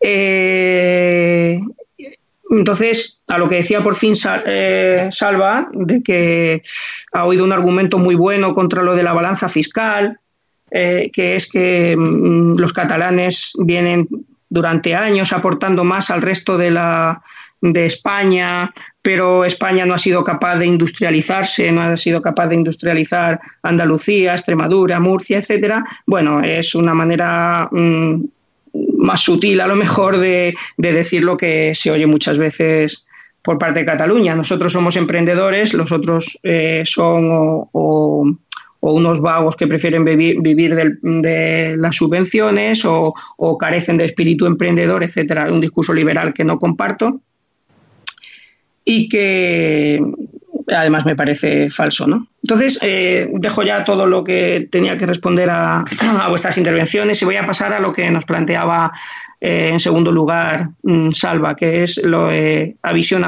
de futuro. Y él decía que mm, como dicen los catalanes, están construyendo su propia, como dice Joan Tardá, están construyendo su, propia legalidad. Sí, ¿desde dónde se construye una legalidad? Nuevamente se construye desde el ámbito de lo no legal, es decir, del ámbito de lo supralegal o de lo extralegal, es decir, desde el ámbito jovesiano del estado de naturaleza. Eh, yo me pregunto si también yo puedo construir mi propia legalidad, es decir, si, por ejemplo, yo y mi familia podemos mm, decidir que nuestra casa y nuestro territorio, el que nosotros ocupamos ahora, el que decidamos ocupar, eh, podemos reivindicar, gestionarlo nosotros sin necesidad de pagar impuestos para mm, gente más pobres, porque a lo mejor nosotros pagamos más impuestos de lo que recibimos, y si tengo también ese derecho a la autodeterminación, que no lo quiero, porque desde mi perspectiva eh, el camino debe ser el contrario, es decir, el de que todos los pueblos de pueblos, todas las sociedades del mundo sean lo más dependientes unas de otras, especialmente las más ricas. Pero me pregunto si, si la posibilidad de construir una nueva legalidad es válida para todos. Es decir, yo le preguntaría a Joan Tardá si cuando se constituya la República Catalana eh, contemplará, de hecho en su redacción mm, eh, previa no lo, no lo contempla, contemplará la posibilidad de que cualquier grupo de personas que así lo considere eh, mm, funde su propia legalidad, de acuerdo con sus intereses o con su concepción del mundo, etcétera. Sospecho que no, no va a ser esa, bueno, cuando se le ha preguntado, en alguna ocasión que he visto que se le ha preguntado, ha dicho que eso era una butad, como diciendo, eso no se le ocurre a nadie. Pero en realidad lo que está operando en ellos es, no, eh, los que tienen derecho a, constituir una legalidad son los pueblos, es decir, las naciones. O sea, grupos étnicos que se caracterizan por una serie de rasgos. Todavía no he conseguido que nadie me explique cuáles son los rasgos que definen a los catalanes, a todos y solo los catalanes como no conozco también tampoco cuáles son los rasgos étnicos que definen a los españoles. Entonces, eh, pienso que es una ficción y que, y, bueno, pasando al, aspecto más fáctico, yo no soy obviamente futurista, pero pienso que eh, esta situación va a acabar pues con, una derrota del movimiento eh, independentista porque no tienen ni pueden tener reconocimiento eh, internacional. Eh, y bueno, pues mm, algo parecido a lo que le pasó a Grecia. En la carrera del gallina, pues al final el que se da la leche es el más débil, claro, el que choca. Y Cataluña, eh, bueno, Cataluña no es Cataluña, obviamente, es una parte de Cataluña, ni siquiera la mitad de Cataluña, y de esa mitad solamente una, unos líderes, aunque no sean la élite, pero una serie de, líderes que han movido esto, pues eh, se han esto arrogado el, derecho de, de, crear su propia legalidad y eso no va a ser reconocido por nadie, obviamente, y con toda la razón. Entonces yo pronostico que el futuro va a ser ese. Luego habrá negociaciones, obviamente, y nuevamente volveremos a ver el juego que se ha hecho tradicionalmente, que es que el Estado español concederá eh, un término medio entre el concierto vasco y lo actual a, esas mm, reclamaciones y que era lo que en el fondo unos conscientemente y otros mm, subconscientemente perseguían. Muy bien, Juan Antonio, pues muchas gracias. Le voy a pasar la palabra a Jaime, que creo que tiene muchísimas ganas de intervenir. Luego seguiremos contigo, Víctor, si quieres. Vamos a ir pensando en también ser bastante sintéticos, porque hay que ir pensando en ir acabando. Em, sí, sí, Víctor, ya sé que tú también tienes ganas, mm, pero déjame que lo modere así, si no te, si no te molesta. Antes de pasarle la palabra a Jaime, yo un pequeñito apunte por alusiones, Juan Antonio. Porque has, querido interpretar lo que yo he dicho de, lo de la balanza fiscal, el argumento que yo he dicho de que, bueno, un argumento eh, en contra de la acusación de insolidaridad a los independentistas era el hecho de que todo lo que han aportado, han aportado de más durante todos estos años no se ve invertido de forma productiva. Eh, claro, yo no estoy, desde, yo no, desde luego yo no estoy queriendo decir lo que tú has, entendido. Otra cosa es que tú otra cosa es que tú sostengas y eso no te lo voy a discutir ahora, hipotéticamente que tú ahora estuvieras sosteniendo que serían esos independentistas los que de facto estarían queriendo decir eso de una forma solapada. Yo eso no te lo voy a discutir, pero yo desde luego no estaba queriendo decir eso. a mí ese argumento me parece válido porque válido en el sentido de como mínimo es serio, o sea que hay que atenderlo, en el sentido de que yo lo que entiendo de ese hecho, que es un hecho, es decir, es un hecho. Eh, que también puede haber otros factores, ¿no? El hecho de que España cuando entra en Europa entra en unas determinadas condiciones que implican esa desindustrialización y que por tanto quien lo paga pues son las las, eh, las regiones más, más, más desfavorecidas, ¿no? Que digamos que ya estaban en, en, el vagón de cola y bueno, puede haber muchos factores interrelacionados, pero en última instancia a mí este argumento lo que te lo que entiendo que te está diciendo de, de, sensato, de válido y, y, que hay que atenderlo, es que estaría señalando un fracaso político de la clase política española que ha sido incapaz de gestionar eso de una forma productiva, no que los andaluces o los extremeños sean vagos. No es tanto eso, eh, sino, que habría, sino que habría una casta, por utilizar una palabra que últimamente todos sabemos a qué se refiere, o dicho de otro modo, lo que se denomina élites extractivas, que se habrían perpetuado del franquismo a la democracia, y, el, despliegue de las políticas que se, han, que se han ido haciendo durante estos 40 años no han atendido realmente a un desarrollo productivo de la nación, sino a sostener estructuras de saqueo de la población, incluyendo en eso mm. al propio Jordi Pujol y el 3%. ah, bien, bien. Claro, Efectivamente, efectivamente, la pregunta que haces es interesante, es decir, ¿por qué España no se ha industrializado en la medida que debería porque ha dependido del ladrillo. Efectivamente, pues hay una casta, eh, todo esto. Ahora bien, eso no puede ser un argumento para apoyar el independentismo catalán. Primero, porque la casta catalana ha participado directamente en eso, de todas las maneras posibles. Primero, participando en los gobiernos, con lo cual, si tenía ideas para industrializar España, podía haberlas aportado cuando estaba en los gobiernos. Pero además, porque ellos mismos han estado extrayendo de su población eh, al, mismo ritmo o más que la casta española. Lo que pasa es que Cataluña se ha visto favorecida por una serie de coyunturas históricas que todos ah. conocemos, ah. que la han hecho más productiva. Pero, es decir, quiero decir que Cataluña no puede presentarse la, la eh, élite intelectual mm, y, y, económica de Cataluña no puede eh, presentarse como un juez eh, que, pueda eh, evaluar cómo los españoles, cómo España ha sido tan tan manirrota y, y, de forma que nos justifique a nosotros salir de aquí corriendo. o sea, no me parece un argumento. No, no, no, eh, Juan, Juan Antonio, yo es que te compro que ese argumento no tiene ninguna legitimidad para esgrimirlo el nacionalista de derechas de CIU de toda la vida. Yo eso te lo compro.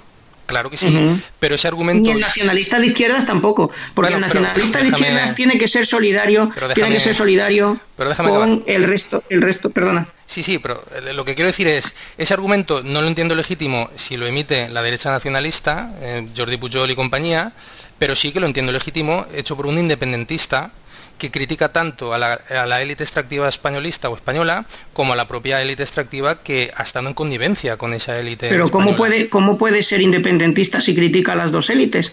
O sea, se va, si, si se fuera a independizar, si se fuera a independizar de la, de, la élite eh, castellana, como se la llamaba, la de la élite española, para vivir en un paraíso, aunque, aunque sería un gesto insolidario, todavía tendría eh, una cierta lógica. pero si estamos reconociendo que, las élites... pero yo lo que entiendo, Juan Antonio, Juan Antonio, lo que yo entiendo es que la complejidad del proceso independentista que creo que Víctor ha intentado esbozar va por ahí. Es decir, los independentistas ahora catalanes, muchos de ellos saben que la próxima batalla que van a tener, si es que realmente llegan a su Ítaca, que sería hacer un proceso constituyente lo más popular posible, la batalla que ahora tendrán abierta precisamente es, la, de qué hacemos con nuestra oligarquía y si en ese pero de dónde pero de dónde sacan, de dónde ha sacado la izquierda catalana aparte de la insolidaridad que significa hacer mi revolución yo y los demás que, se las apañen, ¿de dónde ha sacado la, la idea de que cuando haya una república catalana los de abajo van a cambiar. Ah, van a dejar de ser los mismos, como decía Bertolt Brecht. ¿De dónde ha sacado la idea de que luego va a haber una Arcadia socialista en Cataluña? Sí, te entiendo. Es que me parece, me parece que no hay ninguna base. Es que yo, entiendo, es que yo entiendo que nadie está afirmando que eso necesariamente vaya a darse, sino que simplemente pues, la oportunidad... Pero, es supongo que es el razonamiento con el que actúa la CUP. Eh, porque las sí, exacto, exacto. Pero el argumento... pero, pero, el argumento... Juan Antonio, ¿Cuál es el Juan Antonio, el argumento sería simplemente que esa opción se abre a la posibilidad. Yo entiendo que eso sería, no hay ninguna certeza y en eso yo creo esa, que esa opción, esa opción se abre si van a cambiar radicalmente las fuerzas de la relación de fuerzas, ¿vale? Pero si estamos hablando de que dejar la oligarquía española para pasar a la, oligarquía, eh, catalana no es un cambio significativo, es decir, si por una parte estamos diciendo que no, no hay una diferencia relevante entre ambas eh, élites, ¿de hmm. dónde se saca la idea de que va a haber más posibilidades de una, un Estado social? Juan Antonio, déjame, déjame, déjame moderar. esta frase. Sí. Sí, solo una frasetilla. Creo que la idea realmente se saca del hecho de que, evidentemente, si uno vive en un estado más rico, siempre va a tener una posibilidad mayor de tener mejores bienes sociales. Es lo que nos pasa a nosotros con respecto a países más pobres. Entonces, pues uno puede pensar, cuando viva en un estado más rico, aunque solo sea porque va a haber más dinero, pues va a haber más reparto social. Pero es la, el único argumento completamente insolidario, por otra parte. Bueno, mm, no, no voy a, no, lo dejo encima de la mesa. Víctor tiene muchas ganas de responderte a eso, a eso. Voy a darle la palabra a Jaime y luego seguiremos con Víctor y vamos a ver si podemos cerrar este, este programa en un momento dado. Jaime, adelante. Eh, vale, eh, empiezo por contestar a, una cuestión que tiene que ver con, con la relación económica a mí las relaciones económicas me seducen mucho para explicar muchas cosas, pero creo que cometemos un error a la hora de intentar reducir lo que está ocurriendo en Cataluña a una mera a una mera relación económica, a una mera relación de eh, interés económico puro y duro. ¿no? Creo que eh, a veces la construcción de un sujeto nacional y el desarrollo más de construcción de un sujeto nacional tiene más eh, que ver con otro tipo de factores eh, que son simbólicos, que tienen que ver con, con compartir un imaginario eh, que con concentrarse exclusivamente con señalar por dónde van o por dónde funcionan los circuitos del interés económico en todo esto. Aunque hay una obviedad en todo esto y es justamente cuando hay más recursos hay generalmente mejor garantía de derechos sociales, lo cual podría ser un argumento que se soltase por ahí. No el que vaya a defender, pero simplemente me gustaría tratar de desplazar un poquito el foco de atención con respecto a cómo tratamos de explicar lo que está pasando en Cataluña, simplemente porque, bueno, oiga, es que eh, resulta que quieren más dinero para sí. Creo que eso es reducir eh, demasiado y por lo tanto con consecuencias graves para la interpretación compleja de lo que está pasando eh, la cuestión a, unos aspectos que seguramente sean los más fácilmente atacables, que es en la retórica de, Juan Antonio lo que se está señalando constantemente como la cuestión de la insolidaridad. desde el punto de vista valenciano, quería añadir este, este apunte aquí. Recuerdo que somos la la única comunidad dentro del Estado que tenemos una renta per cápita inferior, inferior a la renta per cápita española y que sin embargo somos comunidad pagana. Es decir, que da más de lo que, de lo que está recibiendo. Eh, eso nos lleva a tener una balanza fiscal que eh, genera un déficit anual de 3.000 millones de euros sobre un presupuesto de Generalitat que creo que es de en torno a unos 17.000. Y eso significa que nuestros servicios públicos se resienten año tras año, tras año, tras año, tras año, ya independientemente de quién gobierne. Y eso es un problema, un problema de articulación, articulación de Estado central al respecto de las competencias de las autonomías, que eh, en definitiva no tiene muchísimo que ver con eh, la solidaridad o la insolidaridad, sino con cómo eh, sistemáticamente a un grupo de gente se le ha venido chuleando. No digo que sea el caso de Cataluña, pero digo que a la hora de pensar también qué es lo que significan impuestos y a la hora de pensar qué significa modelo de Estado y modelo de distribución de recursos, podemos encontrarnos con casos como el nuestro, el de los valencianos, que hemos sido sistemáticamente traicionados y vendidos. Pero, independientemente de esto, eh, yo no señalaba en ningún caso que este no sea un Estado de Derecho. Yo lo que estaba diciendo desde, desde el final de mi intervención es que el Estado de Derecho que es España está derivando por la retórica que emplean ciertos elementos fundamentales eh, a la hora de ser referentes de lo que significa ese Estado, están derivando hacia posiciones reaccionarias. Y estaba señalando como posiciones reaccionarias el estar apelando fundamentalmente a la cuestión de la legalidad, eh, el estar apelando a la Constitución como candado, el estar apelando eh, a los otros como los traidores, los sedicentes, los subversivos, que es a mí, es una retórica que me recuerda la falange realmente, o sea, sí, por supuesto, eso está en el Código Penal, pero por Dios, quiero decir, ¿qué, qué, queda? Eh, eh, eh, no sé, juicio sumario con, con, tribunal militar, eso también... Pero, pero tú puedes saltarte la Constitución. Espera, espera, espera, Juan Antonio, Juan, Antonio, no, no, no, no, no, nos interrumpa. Juan Antonio, pero esto, esto es muy interesante. La Constitución incluye dentro de sí misma mecanismos de estado de excepción. Eh, el hecho de que un gobierno aplicase el estado de excepción no sería anticonstitucional.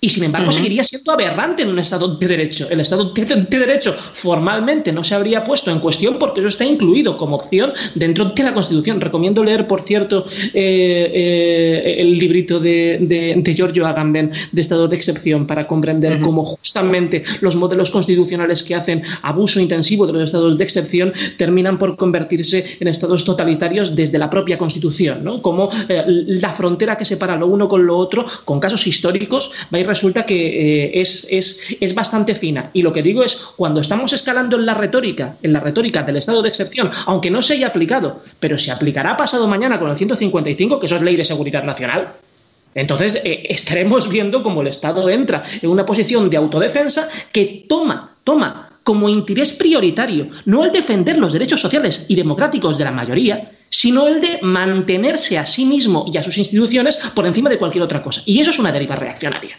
Eso es una deriva reaccionaria. Que por supuesto nadie debe saltarse la Constitución. Vale, aquí vuelvo a lo de los partidos constitucionalistas. Los partidos constitucionalistas forman parte de la retórica con la que desde ciertas posiciones se defienden como eh, observantes de la legalidad y observantes de la legalidad suprema de un Estado que es su Constitución a ciertos partidos y se excluye a otros. Esos partidos constitucionalistas, que son el PP, que es Ciudadanos, que es el Partido Socialista, son los partidos que pusieron por delante el pago de la deuda sobre los derechos sociales con eh, con ese cambio del 135, pero son los partidos que no defienden el artículo 47 de la Constitución, que garantiza, que garantiza no, pero que sí que proclama el derecho a una vivienda digna para todos los españoles, o que se han saltado sistemáticamente con progresivas reformas laborales y haber precarizado al máximo el mercado de trabajo, el artículo 35, que establece el derecho al trabajo remunerado suficiente para poder mantener una vivienda digna. Lo que quiero decir es que cuando se emplea la retórica del constitucionalismo para significar y denotar a unos partidos sobre otros.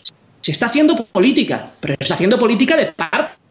Esa política de parte yo no me la creo. Yo estoy por defender la Constitución, pero defender la Constitución, aquella que dice, oiga, ¿y qué es lo que pasa con todos los excluidos sistemáticamente de los derechos sociales reconocidos por la propia Constitución que jamás han sido desarrollados legalmente en un Parlamento por el interés de los partidos que estaban mandando? Y a esos partidos, resulta que son justamente los, partidos, los partidos constitucionalistas. Pues los partidos constitucionalistas parece que son muy constitucionalistas cuando toca defender la unidad de España y no lo son en absoluto cuando tocan defender los derechos de los españoles. Pero en fin, eh, a lo que iba. No sé si estamos en un momento insurreccional. Sí que sé que eh, las construcciones y las conquistas políticas tienen mucho de calle y mucho, y mucho de insurreccional. Es decir, sin huelgas generales no habrían habido derechos laborales. Sin ir más lejos, en 1981, con eh, eh, las movilizaciones insurreccionales de los andaluces, que decían como el que más consiguieron que en su estatuto de autonomía hubiese, tuviesen la consideración de, nacionalidad, y esto me lleva a la siguiente cosa, que eh, lo siento Juan Antonio, pero me parece, me parece impropia ¿no? de, la, de, la, de, la, altura con la que estás analizando todo esto. Has dicho, no, es que la identidad, la identidad eh, colectiva de los catalanes es una ficción. Hombre, yo te diría, es tanta ficción como la identidad colectiva de los españoles, y ahí, si es verdad, tienes razón, como la identidad colectiva de los canadienses, como la identidad colectiva de los quebequenses, y tanto los canadienses como los quebequenses han tenido referendos pactados, pactados, para decidir sobre su autodeterminación y su independencia, que resultaron con saldos negativos, porque así lo quiso la gente, pero eh, el problema no es ese, es decir, desde un punto de vista conceptual, habría que revisar esto no desde el punto de vista racional liberal de no, es que las identidades simplemente son ficticias y aquí lo que pasa es que somos sujetos con intereses la mayor parte de las veces económicos y entonces lo único que necesitamos es un marco legal para poder negociar con tranquilidad, que haya justicia, que haya eh, tribunales y que haya policía para que nadie se salte mi derecho a poder estar disfrutando de mi propiedad. No, no, existen también, pues hombre, eh, derechos colectivos que muchas veces tienen que ver con estas cosas que se llaman derechos nacionales, que no es algo con lo que yo esté muy de acuerdo, pero que forma parte de la vida social y de la vida política de todo el maldito mundo. Es lo que Benedict, es lo que Benedict Anderson llama comunidades imaginarias. ¿Qué es lo que define una nación? Pues un imaginario colectivo, el sentirse juntos por la razón que sea. Y eso no es cuestionable.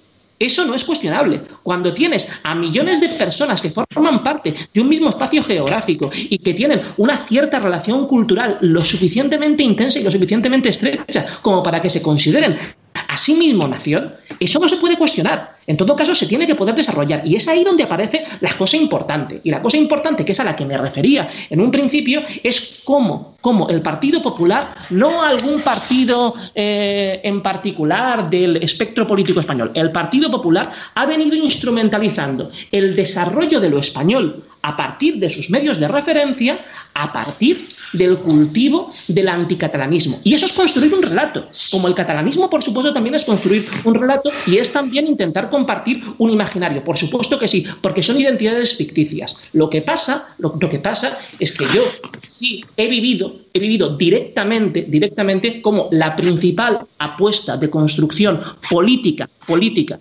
en el país valenciano por parte del Partido Popular durante 25 años, durante 25 años, no ha sido otra que buscar enfrentar a unos españoles contra otros, a unos ciudadanos contra otros, a unos valencianos contra otros. Aquí, en el caso que estamos viviendo en Cataluña, a los catalanes con el resto de los, de, los, de los españoles. No estoy diciendo que eso sea lo que piense la gente o que al Partido Popular se le vote específicamente por eso y por eso los votantes del Partido Popular sean idiotas. No, no, si la gente vota al Partido Popular es porque se ve seducido por esas ideas antes que por otras. Y eso no es cuestionable y no voy a juzgarlo bajo ningún concepto. Lo que pasa es que no me valen, no me valen las estrategias de señalar a esos catalanes que quieren dividir a los españoles por parte de eh, un partido político que está en el gobierno de la nación, por parte del Partido Popular, cuando sé que esa ha sido la principal baza política, una baza smithiana al 100%, para tratar de consolidar una base electoral propia. Eso me parece degradante, degradante realmente. Y eh, añadiendo esto otro, pues bueno, eh, si los catalanes se sienten a sí mismos comunidad nacional y están en disposición de querer hacer valer sus derechos eh, legítimos como comunidad nacional para constituirse en Estado, eso, eso, a eso se le tendrá que dar alguna salida. Pero para que se le dé esa salida, tendrán que darse unas garantías mínimas, mínimas, de referéndum pactado, democrático y demás, que perfectamente pueden tener cabida si eh, eh, en, España nos estuviese gobernando alguien con sentido común y no un enajenado, y no un enajenado que solamente está agravando el problema, para que todo el mundo pudiese expresarse con unas mínimas garantías. A los referendos no hay que tenerles absolutamente ningún tipo de miedo. Que por supuesto lo que busca el gobierno y lo que busca el independentismo en Cataluña es tensionar la situación para mejorar sus posiciones electorales. Pues eh, está claro, está claro. Ahora, independientemente de eso, independientemente de eso, cuando tú ves o cuando se ve la movilización popular que ha habido eh, el, el 1 de octubre y mucho antes de eso, para poder defender el derecho a expresarse políticamente de millones de personas, lo cierto es que, eh, eh, eh, no sé, es, es, incontestable que hay algo ahí que no puede responderse meramente con la legalidad y que hay algo ahí que no debe, no debe políticamente responderse simplemente con el uso de la fuerza, porque, oiga, nos ampara la misma Constitución que permite entre sus, entre sus, entre sus recursos el estado de excepción, porque lo que vivimos el otro día fue un estado de, excepción. Fue ver a la policía tratando de impedir que la gente depositase un inocuo papel en una urna para un referéndum cuyo resultado no iba a reconocer absolutamente nadie. Y se ejerció la violencia por eso. Ese es el problema democrático y ese es el problema legal. Eh, perdón, es el problema de legitimidad que se ha generado. El problema de legitimidad que se ha generado ya no es ni siquiera, ni siquiera el hecho de si Cataluña tiene derecho o no tiene derecho a independizarse. Que yo creo que sí, bajo un conjunto de condiciones que hasta el momento no se han dado pero que tendrían que darse en un marco mínimamente democrático y que permitiese a todo el mundo estar dialogando y negociando cuáles son las mejores soluciones cuando hay problemas. El problema de fondo es que con lo que ha venido ocurriendo, lo que ha perdido una calidad tremenda, tremenda, y ya venía en cascada hacia abajo, es justamente la democracia española. Y eso, eso es lo que es gravísimo, porque con lo que se ha alimentado ahora ¿Qué tipo de solución se va, se va a dar? Juan Antonio, hace un momento estabas diciendo, yo creo que esto va a terminar con una derrota del independentismo. No sé qué es una derrota del independentismo. Si la derrota del independentismo es que no se eh, reconozcan los resultados o que si hay una declaración unilateral de independencia, eso no tenga ningún tipo de recorrido legal, pase pero es lo que va a pasar de todas formas. Si la derrota del independentismo es que la base sociológica del independentismo eh, se reduzca después de ver que esa no es la vía o, que esa no es la salida, lo siento, pero eso es, estar profundamente equivocado. La base sociológica del independentismo está acrecentándose en números de decenas de miles desde los sucesos del 1 de octubre y está acrecentándose por la estupidez, la negligencia y la irresponsabilidad de quien ha confundido de quien ha confundido la autoritas con el ejercicio simple y puro de la fuerza amparándose en la legalidad, después de no haber hecho nada políticamente durante años y después de haber estado agitando los fantasmas del anticatalanismo para cosechar una base electoral propia eh, a, la escala, a la escala estatal, que ha sido el Partido, el Partido Popular. Por lo tanto, sí, esto en una parte es el resultado de un ejercicio político, de un ejercicio político de carácter confrontativo y de carácter, y de carácter smithiano, pero señala claramente el fracaso de un tipo de política que tendría que ser lo propio de un modelo democrático, de Estado de Derecho y parlamentario, que es justamente la capacidad de diálogo, de negociación y de encontrar soluciones al margen, al margen de los intereses particulares de eh, los grupos políticos concretos y al margen de los intereses electorales de cara a sacar un rédito en unas elecciones supuestas. Eso, eso es lo profundamente grave. Mm. Vale, vamos con Víctor. Yo solo añadiría tres segundos un comentario. Es que son tan torpes que si ese eh, referéndum se hubiera hecho tranquilamente pactado hace unos años, el, el, independentismo hubiera perdido con toda claridad y se les ha ido de las manos. Precisamente por el uso coyuntural ¿no? de la amenaza catalana en términos smitianos que tú has expuesto, Jaime. Yo estoy bastante de acuerdo con eso. Vamos con, con Víctor. Eh, y luego, por supuesto, Juan Antonio, vas a tener todo el tiempo también que quieras, porque como estás en minoría de posición, te voy a, privilegiar, te voy a privilegiar los tiempos. Víctor, a ti sí que te voy a pedir que seas sintético y pidiéndote disculpas también, ¿eh? pero nos estamos pasando de tiempo. Adelante, Víctor. Ya, a ver, sí, son muchas cosas.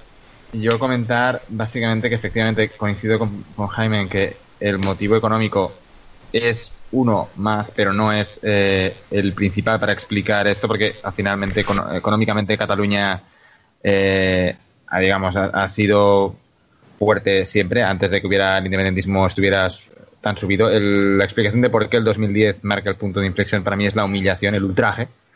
Y básicamente esto, claro, dices que RC no, no apoyó el estatuto, no, claro, no lo apoyó porque ese estatuto ya estaba cepillado.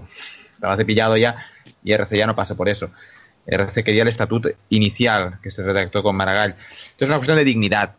Una cuestión de dignidad y al final, cuando entras en ese, en ese plano, eh, básicamente lo que, lo que quieres es que ya no te. Es decir, que, no, que, que si tienes un cuerpo electoral en el otro lado, que fuera de Cataluña, que básicamente vota y apoya y legitima esas posturas de ataque constante en todos los eh, frentes, el lingüístico fue uno, que lo cité antes, pero también el económico, porque se está presionando y es lo que lo que ha, comentado de la comunidad valenciana, de las es verdad, yo lo, he dicho al principio, la comunidad valenciana es de las más eh, maltratadas eh, fiscalmente. La catalana también. Lo que pasa es que la catalana al menos está por encima de la media en PIB. Es que la comunidad valenciana ni eso. Pero es que eso, eso tiene, tiene digamos, eso tiene una repercusión y es que como hay que pagar los servicios públicos igual, al final también la valenciana, también la catalana son las comunidades más endeudadas. ¿Por qué? Porque resulta que pagamos al Estado, no nos invierte lo que tiene que invertir y entonces tenemos que gastarlo igual, nos endeudamos cuando si nos, nos usáramos nuestros propios impuestos, por lo menos nos tenemos que endeudar. llega el absurdo de conseguir que se endeuden unas comunidades que son aportadoras netas con el Estado, que se endeuden para pagar lo que ellas mismas producen. Eso es ya entonces, claro, se, dice, ah, y se ha citado, de que es que pagamos lo que nos toca. No, no pagamos lo que nos toca, porque si nos tenemos que endeudar, señal de que no estamos pagando lo que nos toca. Es decir, estamos pagando más de lo que nos toca, con lo cual no, nos llega ni para pagar nuestras escuelas o hospitales. O sea, y claro, hay que tener en cuenta que, por ejemplo, comunidades como Cataluña, comunidades como Cataluña tienen un excedente de, externalidades. Es decir, estamos pagando eh, nuestros hospitales, se, se, viene gente de todo, de todo el, no, ya, ya, no solo de toda España, sino también de extranjero, porque tenemos un montón de turistas. Y sin embargo, los ingresos del turismo luego se reparten de la forma que se reparten, claro. Es decir, eh, se van a Madrid, del IVA, lo que, lo que paga el turismo, y ya sabemos, se reparte de esa forma. Entonces, entonces esto, es solidario, solidario, sí, pero no tontos. Claro, y esto es lo que nos está pasando. Te das cuenta de que al final estás, estás siendo el, es decir, constantemente pisoteado cuando se pide cualquier cosa, boicots, firma con, firmita, una firmita contra los catalanes, todo esto, al final es como que, y además es que las, radios madrileñas, que tú lo ves, el tiempo una bilis, una bilis que sueltan que dices, esto es lo que, esto es lo que, que llega un, uno de fuera aquí y dice, hostia, si me hablan en castellano, pensaba que me mirarían mal. No, claro, es que aquí hablamos también en castellano. Se piensan que, que directamente no sé, qué que, le reñimos o algo. O sea, no, no, hay, gente que realmente llega súper desinformada, porque es que, claro, si, si, se, si se va viendo la 3TV, pues bueno, ahora ya me parece que. Bueno, volviendo a esto. Entonces, esto es una. No es este ultraje ya ha llegado a un punto que habéis dicho, hasta aquí he llegado, hasta aquí hemos llegado. Y este hasta aquí hemos llegado es algo que cada uno personalmente lo asume en un momento dado de su vital. Entonces, algunos lo han dado el 2010. Yo en 2010 no me volví independentista, sinceramente. Y esto que hayan ya reventado el estatuto, pero aún no me volví independentista. Fíjate, se tenía tragaderas. Hay muchos que sí. En 2012 se volvieron otros, en 2013 se volvieron otros, y ahora, esto lo ha dicho muy bien mm, Jaime, desde el 20 de septiembre, cuando hacen la intervención de la, de la, Guardia Civil, y ahora el 1 de octubre, evidentemente hay mucha gente que está diciendo el, hasta aquí hemos llegado, y se ha visto, y gente además española, ¿eh? pero española de verdad, o sea, de selección, de que es castellana, que, que, no te habla el catalán casi nunca, pero que, que dice, me da igual, o sea, a mí estos tíos no me pisan. Y esto es así.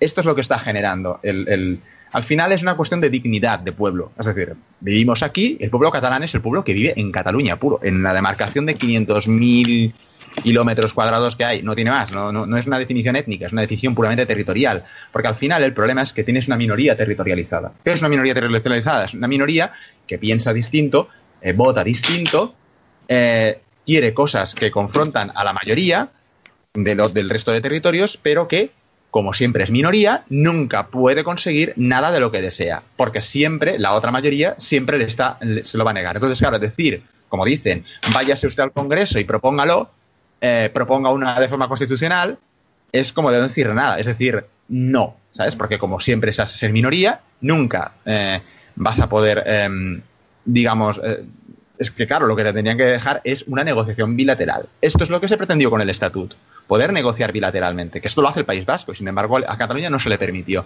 siendo que como Cataluña está en una situación de minoría territorializada.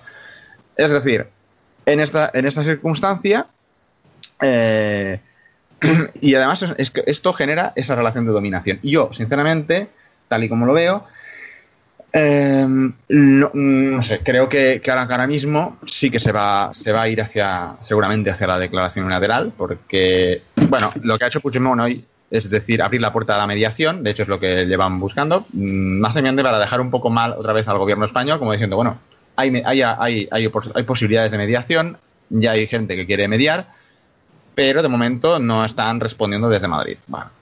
En Madrid, ¿cómo han respondido? Han respondido a todo eso, llevando más policías, cada vez más policía, más policía. Eh, sinceramente, aquí son vistas como fuerzas de ocupación o invasoras. Es decir, es, es ya una fuerza extranjera. Y esto básicamente mm, solo, solo concluirá hasta que se las eche de aquí, mm, de una manera u otra. Cuando se vayan, y se tendrían que haber ido ya. Eh, cuanto antes se vayan, mejor, porque antes podrán negociar algo bien. Es decir, la idea es que, claro, negociar la independencia les puede salir más o menos caro a Madrid. Cuanto más tarden, más caro les va a salir todo. Y de hecho ya llevan tiempo retrasando el tema. Es decir, si hubieran negociado antes, hubieran podido conseguir efectivamente solamente un trato un poquito más. hubieran, hubieran conseguido retener Cataluña con un trato fiscal un poquito mejor. Que hubiera sido más justo, porque es que, claro, es lo que te comentaba, lo que hay ahora no es justo para Cataluña. Entonces, cuando se hace insolidaridad, no, entonces insolidaridad del resto de España con Cataluña, que resulta que tiene que, que la fuerzan a endeudarse para que para poder pagar lo mismo que pagan el resto. Que no claro, entonces vemos las comunidades más endeudadas son las más paganas. ¿Es casualidad? No, no es casualidad. Eh, excepto Madrid, que curiosamente, claro, Madrid no, porque Madrid no lo necesita. Madrid tiene todo el beneficio de la capitalidad y sí, parece que es pagana, pero en realidad no lo es tanto, porque es, el flujo neutro. Es decir, ellos no, digamos, viven de la succión del resto de, del resto de, del, Estado. Pero vamos a, vamos a, decir, entonces, ¿qué, es lo que yo creo que, que se va, que allá va a ocurrir? Es que se va a hacer esa declaración y, bueno, ahí hay muchas incertidumbres, evidentemente. Es posible que veamos más escenas de represión, porque, bueno, es lo que, es lo que saben hacer. Efectivamente, cuanto más repriman, pues más convencida va a estar la gente de que el camino correcto es largarse. Y hasta que encuentren su límite. Los y sí, digo los castellanos porque es que es así, porque es que en el fondo el hecho de que los paganos sean las comunidades catalanas no es casualidad. Eh, hay una relación entre el entre y Galicia dice Galicia es que tiene una identidad nacional propia, pero Galicia está ya muy castellanizada. En fin, tampoco quiero incidir en eso. Es decir, básicamente eh, es difícil pensar en, la, en lo que. En, el, pero yo lo que, lo que quería añadir, eso, el, por qué que preferimos este escenario incierto, los catalanes, eh, y decir es que queremos la revolución hacerla aunque sea nosotros solos. Eso no nos hace insolidarios. Nosotros hemos intentado hacer la revolución con el resto del Estado. El resto del Estado no quiere hacer la revolución. Esa es la realidad. ¿Eh? Muchos, muchos catalanes se fueron a rodear el Congreso. Eh, muchos catalanes estuvieron en el 15M. Muchos catalanes han votado a Podemos. De hecho, fue el más partido más votado en Cataluña. Cataluña siempre ha cumplido. Cataluña ha cumplido su cuota de revolución. ¡Pum! La queremos. El resto del Estado no la ha querido, no la ha querido. Entonces, al final es que dices, me espero 30 años a que la quiera el resto del Estado. No, cuando, cuando, no cuando los otros no quieren, tiras. Tiras porque si encima estás en una relación de dominación, pues ¿para qué? Ya no tienes ningún. Si quieres hacer la revolución para deshacerte de esa, dominación. A los al resto les va, les va, les va fenomenal. Entonces, los escenarios que abre para mí la independencia son enormemente atractivos y permiten la apertura de una cantidad de ventanas de oportunidad que es que eh, básicamente no, no atenderlos me parece una responsabilidad desde un punto de vista de, de, de izquierda, de, social, porque, porque vamos, porque, porque se abren posibilidades. Sí, solo en Cataluña. Bueno, para, para empezar, solo en Cataluña, pero después ya veremos, porque esto, una vez, una vez empieza, es efecto domino. Ya lo he dicho yo, Pons, dominó. Sí, sí, efectivamente. Baleares, Valencia, van a empezar a, seguramente a, verse reflejados en lo que han hecho los catalanes para intentar, intentar hacer lo propio. Si los catalanes lo hacemos, lo hacemos bien, esto, esto tiene, más, tiene más recorrido. Y si marcamos una constitución que sea más democrática, esto da ejemplo. Es decir, hay que ver. Evidentemente podemos hacerlo peor, podemos salir, podemos salir mal. Sí, claro, siempre. Pero es que al final es, es decir, la oportunidad es para los que se atreven a intentarlo. Es decir, si no, ninguna revolución, ni la francesa, ni ninguna, se habría hecho porque, bueno, porque podemos acabar peor. Y efectivamente, hay periodos en que el periodo de transición, pues siempre son conflictivos y complicados, pero al final se supone que lo que se intenta es, pasar ese momento malo para acabar a largo plazo teniendo una cosa que sea un avance. Porque en este país, en este país, y esta es la tragedia de España, el problema no es eh, tanto el Estado ya como el, sociológicamente, el elector es decir, cada cierto tiempo te, te van a ganar los franquistas, dicho así, es, es, pero, es así. Es decir, te va a ganar el PP, te va a ganar la, la costra esa, te va a ganar periódicamente y cualquier pequeño avance y tímido que, hayas, que haya podido hacer el Estado en ese interludio de, de, de menos poder de, las élites eh, madrileñas, que no es mucho porque siempre están controlando hasta cierto punto el Estado, pero ese pequeño, esos pequeños avances que se hayan podido conseguir Mm, los vas a retroceder con creces en cuanto ganen los otros. Aquí en Cataluña, por fortuna, el PP es marginal y si nos independizamos ya directamente lo, va a desaparecer prácticamente, seguramente. Con lo cual, ese problema no lo vamos a tener. Y efectivamente, Convergencia y Unión, o sea, Convergencia eh, no va a tener mucho futuro electoral. No es un voto que está yendo a Ciudadanos, insisto, es un voto que está yendo a Esquerra Republicana. Eh, creemos que sí se puede hacer algo, algo mejor. ¿Que, puede, podemos equivocarnos? Bueno, sí, pero hay que Pero, pero la, idea es el, lo que se quiere es arriesgarse a ello, porque si no, mm, la alternativa de quedarse quieto y no hacer nada es una alternativa que nos enfrenta al, al, al, mantener el statu quo vigente, que yo creo que, que es el que rechazamos, vamos, el, el, mantener el PP eternamente en el poder, ya sea vía PSOE, eh, bueno, el PP-PSOE en definitiva, lo que, lo que ya eh, Víctor, creo que, creo que ya se te ha entendido de puta madre, ¿no? Yo creo, que se te yo creo que se te ha entendido. Si tienes otra idea, la lanzas y si no, pasamos ya a, a fase última del, programa. No, no, ya está. Vale, vamos a hacer una cosa. Intervención de Juan Antonio, dices todo lo que quieras, Juan Antonio, y luego ronda de conclusiones de dos minutos. Empezaremos con Víctor, Jaime y volverá a acabar Juan Antonio. Adelante, Juan Antonio. Vale, venga, muchas gracias. Bueno, eh, resumiendo un poquito, mm, bueno, voy a comenzar, si os parece, por una referencia a lo último que, decía Víctor. Dice que él piensa que cuando Cataluña se independizase de España, pues se quitaría la costra del PP y por otra parte, como CIU eh, está de capa caída, pienso que pinta un escenario según el cual Cataluña va a ser de izquierdas, en un 90% o alguna cosa así.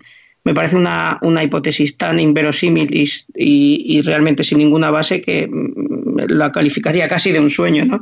O si ocurre eso, maravilloso, ¿no? Yo creo que lo más fácil si se diese la, independencia es que Cataluña se estructurase mm, socialmente y económicamente como los demás países liberales, es decir, con una derecha que va a gobernar generalmente y una izquierda que gobernará a veces en los momentos mm, más redistributivos, pero con la misma mecánica que los demás quizá un poco más rica o quizás un poco más pobre. Habría que, eso no sé determinarlo. Pero vamos, me parece completamente inverosímil ligar la independencia de Cataluña a una cierta revolución. Em, en resumiendo, un poco, yo diría que, mm, hay dos cuestiones básicas que, por supuesto, están relacionadas dialécticamente. En eso no hemos entrado mucho, pero porque hubiera complejizado mucho el, debate. Afortunadamente lo hemos eh, dejado un poco al margen, aunque era a lo mejor lo más interesante. Por una parte están las cuestiones de legitimidad. Eh, mm, si es legítimo lo que, lo que pide el, nacionalismo o el independentismo. Eh, y las cuestiones de, legitimidad se basan principalmente en dos ingredientes que han salido aquí. Uno sería el ingrediente identitario cultural y otro el ingrediente económico. Eh, empezando por el factor identitario, personalmente pienso que no existe ninguna identidad relevante. Existen, eh, por supuesto, mm, símbolos, etcétera. Mm, Jaime decía que si un grupo se siente con una cierta identidad, esto no es eh, cuestionable. Yo pienso que es perfectamente cuestionable. Eh, hay que cuestionar las ideas políticas, sobre todo si estamos hablando en el plano de la legitimidad. Es decir, para que yo conceda mi legitimidad a una idea política, tiene que ser que me la pueda cuestionar y la pueda entender. Si los que me están hablando de un sentimiento de pertenencia no saben definirme adecuadamente qué es ese objeto al que se sienten pertenecer. Y yo creo que no existe, existen ciertos rasgos, pero no creo que ninguno de ellos sea relevante. Es decir, no creo que, que, los catalanes estén unidos ni por un rasgo ni por una serie de rasgos que les identifiquen como tal y que ellos realmente se crean identificados por esto, pero mm, pido que se me pongan ejemplos, aparte de la lengua, que no es un buen ejemplo porque la lengua eh, se habla en más sitios y además las lenguas son... Eh, bastante neutrales respecto de los eh, de las visiones de las concepciones del mundo. Dentro de una lengua se pueden eh, defender las concepciones más contrarias del mundo. Entonces eh, si descontamos la legitimidad por la identidad bueno ahí yo añadiría como dije antes que incluso si existiese esa identidad sería ilegítimo fundar sobre ello un estado porque un estado basado sobre una identidad nacional es un estado a priori segregante de, las personas que no comparten esa identidad nacional. La alternativa no esto, a esto no es, como decía Jaime, la identidad vacía de un sujeto liberal, no, no. No se trata de que la alternativa a, a tener una identidad nacional, a que yo me sienta español o catalán, sea que me siento un sujeto simplemente con intereses económicos. No, me siento un sujeto que puede adoptar diferentes concepciones del mundo en diferentes momentos, cambiantes, complejas, etcétera, y que no tienen nada que las identifique con el resto de mis conciudadanos. Entonces, lo que nos identifica a todos los que vivimos en un Estado de Derecho no es el ser sujetos de intereses de propiedad, sino el ser realmente sujetos políticos, es decir, tener derechos. Pero los, derechos políticos son derechos universales, no son derechos cualificables identitariamente. Por tanto, por una parte, no existe la identidad catalana y si existiese sería ilegítimo fundar sobre ella un Estado. Y luego, Antonio, dime. ¿Patriotismo constitucional entonces? Eh, sí, Vale, vale, pero bien, bien. Eh, contestaré yo no estoy defendiendo otra cosa. Eh, contestaré en mis dos minutos, no pasa nada. ¿Eh? Sigo, termino. luego, en cuanto al aspecto de económico, sigue pareciéndome un, completamente ilegítimo defender la, mm, la independencia sobre ese factor las, los países más ricos o las zonas más ricas del mundo no solo no tienen derecho a independizarse, sino que tienen la obligación de dependizarse respecto de los más pobres y por tanto no se puede caminar en el sentido contrario. Ninguna región puede aducir nosotros somos más ricos, nosotros no lo curramos y luego sacamos menos de lo que, de lo que damos, porque tú eres más rico por las coyunturas sociales históricas que, que te han tocado. Es decir, porque tú has salido beneficiado en el lote en el lote de suerte, de naturaleza y de, y de sociedad. Por tanto, es un argumento liberal que puede servir para CIU y que realmente lo, es ha, sido el lema profundo de, la campaña, que es España no roba, pero que desde mi perspectiva mm, eh, de izquierdas y, redistributiva eh, me parece insolidario y por tanto me parece ilegítimo. Si pasamos del ámbito de la legitimidad a la legalidad, pues otro tanto. Eh, podemos criticar todo lo que queramos y es, muy sano que critiquemos nuestro imperfecto Estado de Derecho, pero de ahí no podemos pasar a negarlo y a colocarnos en la situación de estado de naturaleza, que es lo que han hecho quienes han creado, entre comillas, una nueva legalidad. Em, dice Jaime que nos gobierna un enajenado y que, si no nos gobernase este enajenado, pues a lo mejor se podrían haber arreglado las cosas, nadie se habría querido ir, etcétera. Este enajenado que nos gobierna, por suerte o por desgracia, es votado masivamente por la gente. Si un enajenado es votado masivamente por la gente, debemos deducir que masivamente la gente es enajenada. Es más, probablemente si ahora ese enajenado se, eh, mm, eh, se presentase a elecciones, eh, mucho más enajenados de los que le votaron la vez anterior le votarían esta vez. Entonces, ¿vamos a respetar las mayorías democráticas o no? ¿Vamos a, ¿Vamos a llamar enajenados a todos los millones de personas que, que votan para nuestro disgusto a ese enajenado que tenemos en el gobierno, pero vamos a llamar ciudadanos conscientes a toda esa masa que se moviliza en Cataluña? Me parece una inconsistencia. Eso era todo. Gracias. Bueno, muy bien. Pues uh, vamos a abrir una ronda de dos o tres minutos. Voy a ser bastante estricto en esto. Yo simplemente te comentaría que el sistema electoral español está trucado, ¿eh, Juan Antonio? O sea, pero eso sería otro Sí, beneficia, beneficia a los nacionalistas, efectivamente. Está trucado. bueno, sería... Juan Antonio, sería largo. eso no es verdad. No, no es verdad. no, es, verdad. no es verdad, eh, no es verdad. no, no, no lo es, pero, pero sería otro... Recomiendo de verdad que, hagas el estudio electoral de, cuánto de cuántos diputados obtendrían los partidos nacionalistas en el Congreso de, los Diputados si hubiese circunscripción única y todos los votos valiesen el mismo y te darías cuenta de que tendrían exactamente los mismos que tienen ahora. He leído, he leído varios estudios sobre eso en otra época, ahora mismo no te lo podría citar.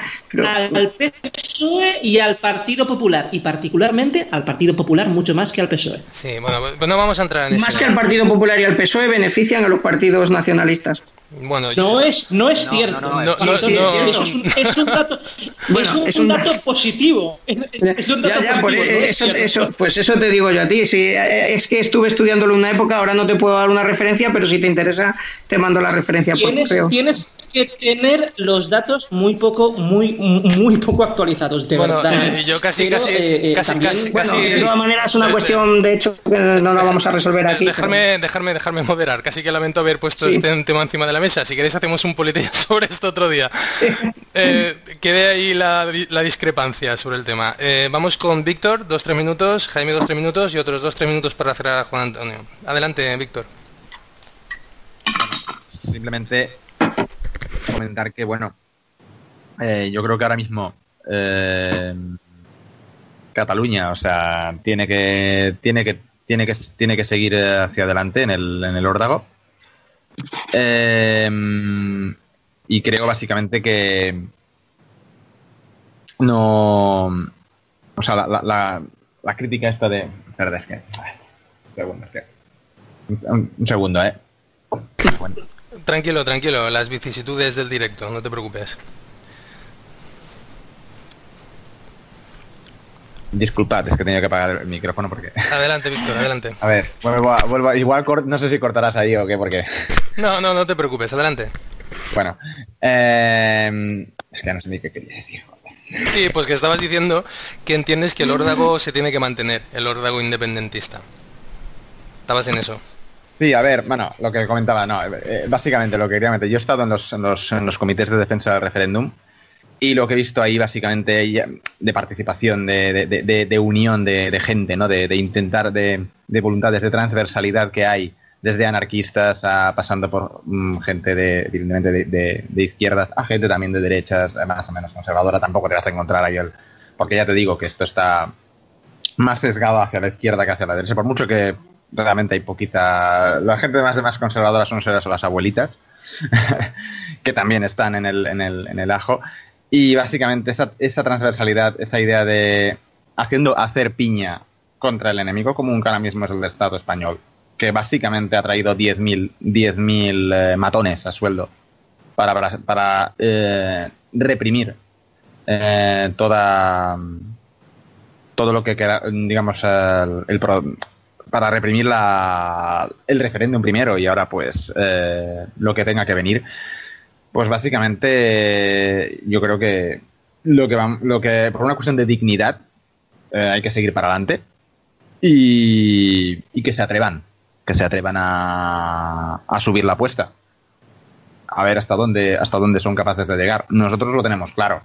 Nosotros ya a estas alturas emocionalmente se ha roto. Y eso es muy importante, emocionalmente. Cuando tú emocionalmente no te sientes vinculado, digamos, con el Estado. Otra cosa es, con, las, con los españoles no hay ningún problema, pero el Estado español, digamos, como tal, lo ves hostil. Por tanto, dices, bueno, no pasa nada, podemos ser vecinos. A mí con los franceses no tengo nada, nada en contra, pero no, no, estamos, no somos parte del Estado francés, por tanto tampoco queremos ser parte del Estado español, punto. No, no, hay que buscarle tampoco más, simplemente si, si, la, si la parte que, vive en un territorio no quiere ser parte de esa, eso le puede obligar a la fuerza. Por tanto, ha sido, yo creo que ha sido trabajo de España el haber buscado un punto para seducir a la población, no solo no lo ha buscado, sino que eh, lo, que, lo que ha hecho es dar palo constantemente, primero cerrar las puertas y luego ya dar palo a cualquier, cualquier salida. Hemos llegado hasta aquí por eso, básicamente. Eh, es, una, es lamentable, pero bueno, es, es, no creo que haya ya mucha vuelta atrás en ese sentido. Y creo que además es una gran oportunidad para, para reformar el Estado y, y, el, y el régimen. Y creo que eso, eso va. Porque luego de todo esto se, se puede reconstruir alguna cosa. No, los, no sé qué, pero dentro de 10 o 20 años veremos, veremos qué ha salido. Muy bien, Víctor, muchas gracias. Jaime, tus conclusiones. Bueno, eh, mi conclusión eh, en contestación a, Juan Antonio, por hacerlo, por hacerlo interactivo, es que dudo que haya alguna razón para fundar un Estado que no sea la identidad, que de hecho históricamente eh, no hay Estado que se haya fundado sobre otra cosa que no sean identidades nacionales, excepto aquellos que eh, se han fundamentado en continuidades dinásticas, transformando los elementos de la monarquía de, corte en aparatos del, Estado. Eh, por cierto, aquellos estados que se fundaron sobre identidades nacionales lo hicieron con carácter insurreccional y tuvieron como horizonte, antes que los estados herederos de las monarquías de corte, eh, una constitución como elemento supremo para hacer emanar la legitimidad. Esto de eh, la soberanía reside en el pueblo. ¿no? Eh, así que dudo dudo no de, no de la racionalidad del argumento de Juan Antonio cuando pone en cuestión la, identidad, eh, sino, eh, o la identidad incluso como fundamento para poder constituir estados, sino la razonabilidad política y la positividad histórica de qué significa esa identidad colectiva a la hora de desarrollar y a la hora de constituir derechos.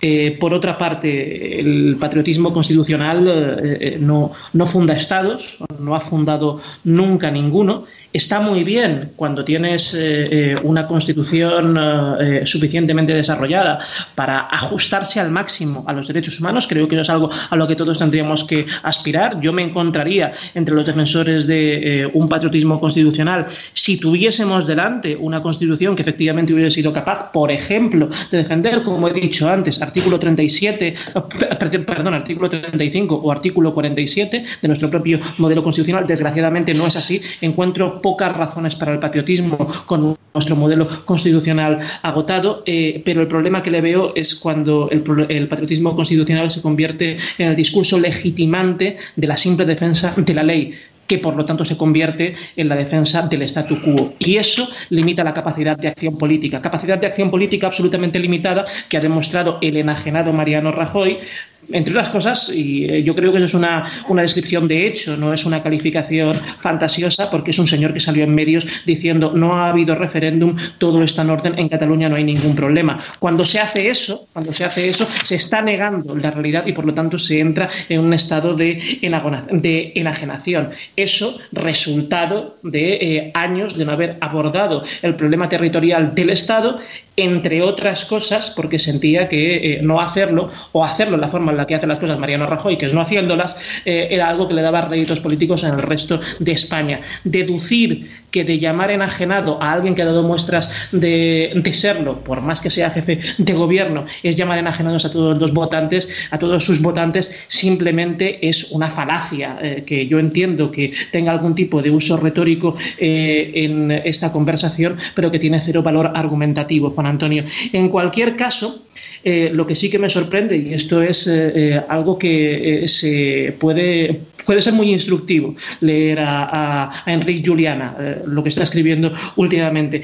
Eh, eh, es, llamativo que el parlamentarismo de corte que hay en Madrid, en el interior de la, de la, de la M30, no esté, no esté viendo que lo que se está quebrando es la relación entre Cataluña y España, entre otras cosas, por la propia imposición de discursos centrados exclusivamente en cómo se ven las cosas de Madrid hacia adentro, porque el problema territorial del Estado, que es en definitiva el problema de la falsa eh, nacionalidad española o de la plurinacionalidad o de la plurinacionalidad del Estado nunca bien entendida, tan mal entendida que de hecho en la Constitución para evitar el uso de la palabra nación se empleó eh, el, el, palabra este de nacionalidades con ese mismo sentido, pero para que no coincidiesen con la Santa Nación española, esa incapacidad de pensar desde, desde esa perspectiva y por lo tanto de articular la política interna en términos de diálogo, es algo que está generando cada vez más y más y más y más fractura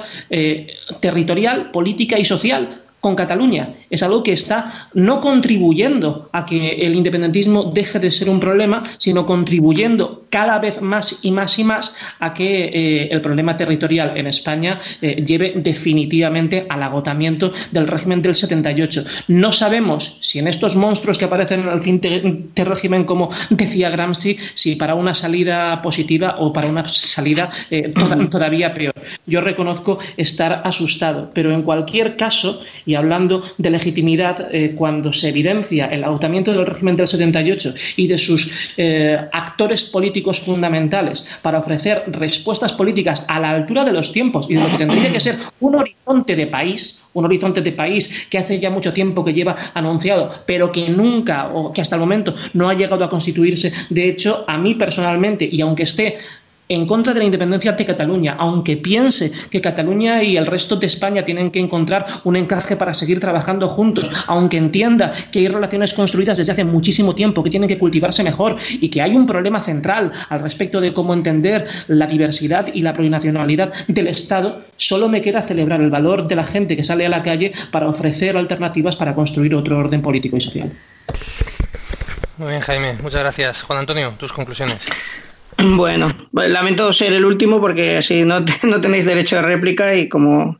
Pero bueno, eh, si queréis abrevio por si alguien tiene alguna réplica muy importante. Eh, no, no, no, no, no, no van a haber ya réplicas. Ya no va a haber réplicas. te he dejado al final te dejo al final por aquello, te dejo al final por aquello de que te da un turno más de palabra y también acabas tú porque como estás en minoría en tu posición, pues te privilegia un poco. Adelante. muchísimas gracias. Mm, bueno, mm, una cosita. Yo no, no veo la falacia en, en, en decir que si, si consideramos que un gobernante es enajenado y es votado masivamente, estamos Mm, transitivamente llamando enajenados a, los que le votan, eh, eh, por lo menos en alguna medida, pero bueno, eh, no he visto el argumento por el que es una falacia, pero bueno. en cuanto a la fundación de los estados... Que non sequitur, concretamente es non sequitur, no está en la Sí, pero ¿por qué no se sigue? ¿Por qué no se sigue? No, no, no, no, no, nos agarremos por ahí, no nos agarremos por ahí.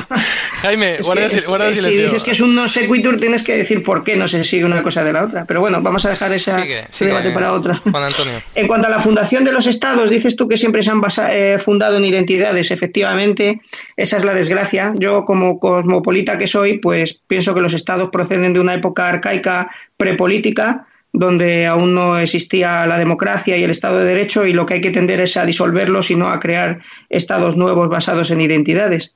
Entonces, em, la identidad, de hecho, de hecho, como decías, pues los estados antiguos se, eh, se fundaron en dinastías, que podríamos llamar también en, guerras y por tanto también en insurrecciones, pero el, concepto de identidad nacional pues es, una, es un tópico romántico del siglo XIX, del cual todavía, como, como los tópicos culturales que manejan los nacionalistas de todo tipo, que son no se remontan más allá del siglo XIX, y procede del idealismo de Fichte y esta gente. Em, ¿Qué pasará en Cataluña? Pues bueno, yo no, no, lo sé qué pasará en el futuro. Mm, es posible que los nacionalismos acaben destrozando eh, lo que podría haber sido una construcción de un mundo mm, de estados de derecho eh, cada vez con menos fronteras y donde los ciudadanos no están marcados por identidades, pero vemos que el camino realmente es el inverso porque las oligarquías locales pues intentan protegerse así, por ejemplo, como ha pasado en Inglaterra y como quiere pasar en Cataluña. Espero que no ocurra eso, espero que, que que la gente, pienso que puede haber un pico aquí de, de, nacionalismo, de separatismo. Creo que el Estado español les concederá nuevas prebendas, con lo cual quedarán durante un tiempo más eh, eh, tranquilizados y a lo mejor con el tiempo, pues como pasó también después de, del plan Ibarreche, pues disminuya este eh, este espíritu mm, separatista y el proyecto español siga hacia adelante en el único camino que para mí es legítimo que siga, es decir, en el camino de disolverse, eh, disolver todos aquellos aspectos en los que es un Estado-nación y se vaya convirtiendo en un Estado indistinguible de los demás, sin fronteras y donde todos los ciudadanos del mundo pueden entrar y salir con los mismos derechos. Muy bien, Juan Antonio, muchas gracias. Pues si os parece bien, voy a, voy a decir mi conclusión. En, el 15M, en el 15M muchos soñamos con, romper el régimen del 78 y abrir un proceso constituyente. ¿Por qué queríamos hacer eso? Básicamente queríamos hacer eso porque estábamos hartos de que de sentirnos dentro de una trampa, una trampa legalmente establecida, con una constitución hecha como estuvo hecha en la transición, que muchos le llaman la transacción, hubo una perpetuación de un statu quo eh, franquista y por tanto muchos entendemos que estamos en una especie de, post-franquismo, que por supuesto es mejor que, el, que es mejor que el franquismo, eso no lo vamos a discutir, pero que sin embargo adolece de, problemas muy grandes. ¿no? Y muchos en el 15M echábamos de menos dar avances ya decididos en lugar de sentir que estábamos esclerotizados ¿no? en un sistema de poder pues, pues, pues obsoleto en términos de avance emancipatorio. ¿no? Entonces, yo no sé lo que va a pasar tampoco, pero lo que sí que a mi juicio está sucediendo eh, es que el régimen del 78 se está rompiendo por Cataluña, no se está rompiendo por una movilización popular como, muchos, como muchos hubiésemos deseado el 15M y tampoco, como ya se ha apuntado, tampoco eh, una opción como Podemos, que parecía que iba a ser disruptiva en el campo político español, tampoco ha prosperado como para poder evolucionar el Estado desde dentro, ¿no? O al menos hasta ahora. Entonces, a, mí lo que me gustaría, y más que una predicción, voy a expresar un deseo, lo que me gustaría es que este elemento disruptivo que está haciendo Cataluña, de un modo u otro, donde sí que están intentando romper con ese régimen del 78 y donde mucha gente está intentando, o así lo entiendo yo, empujar por un proceso constituyente propio que sí que abra nuevas ventanas de oportunidad y que pueda suponer avances en, términos emancipatorios, pues mi deseo sería que esa grieta que se abra en Cataluña no, se quede solo en Cataluña, sino que de un modo u otro, no sé cómo, se contaminase al resto del Estado español y que acabáramos todos caminando en ese sentido. No sé cuáles serían las vicisitudes y las eh, diversas fases que podrían irse dando en ese sentido, pero ese es mi deseo, ¿no? Es decir, acabar con un régimen del 78 que nos vapulea a base de rescates bancarios, a base de leyes mordaza, a base de precarización de la vida y a base de recortes en sanidad y en, educación. Ese sería un poco mi deseo, utilizar o que de algún modo tuviéramos la inteligencia colectiva de que este elemento disruptivo en Cataluña definitivamente fuera la, digamos, la chispa que prendiera en esa pólvora de renovación emancipatoria. Bueno, esa sería un poco mi conclusión. A partir de aquí, pues bueno, estamos viviendo tiempos convulsos. Este programa, el hecho de que haya durado dos horas y veinte minutos, muestra que estamos en tiempos convulsos. Normalmente los políticos son más cortos, pero la inercia que ha agarrado el debate ha sido tan, tan grande que nos hemos ido hasta las dos horas y veinte. Os agradezco muchísimo la paciencia, que hayáis estado aquí los tres. Os agradezco muchísimo la altura del debate. Yo creo que hemos puesto sobre la mesa, si no todos, al menos los más importantes de todos los argumentos y las visiones. Así que confío que a los siguientes de Politeya les haya sido productivo. Muchísimas gracias, Jaime, por estar con nosotros. Me despido de ti y hasta la próxima. Gracias, Alba. A ti también, Víctor, muchísimas gracias por tu presencia. Un placer como siempre. Gracias, buenas noches. Y Juan Antonio, un honor que hayas estado aquí aportando el contrapunto necesario a este programa. Muchas gracias y un abrazo para los tres. Bueno, uno para cada uno. y ellos ya han estado en Politeya, este es tu primero, pero a ver si repites en alguna otra ocasión. Pues Encantado. Un abrazo a los tres en conjunto y a los siguientes de Politeya, muchas gracias por estar ahí. Nos vemos en la próxima. Chao.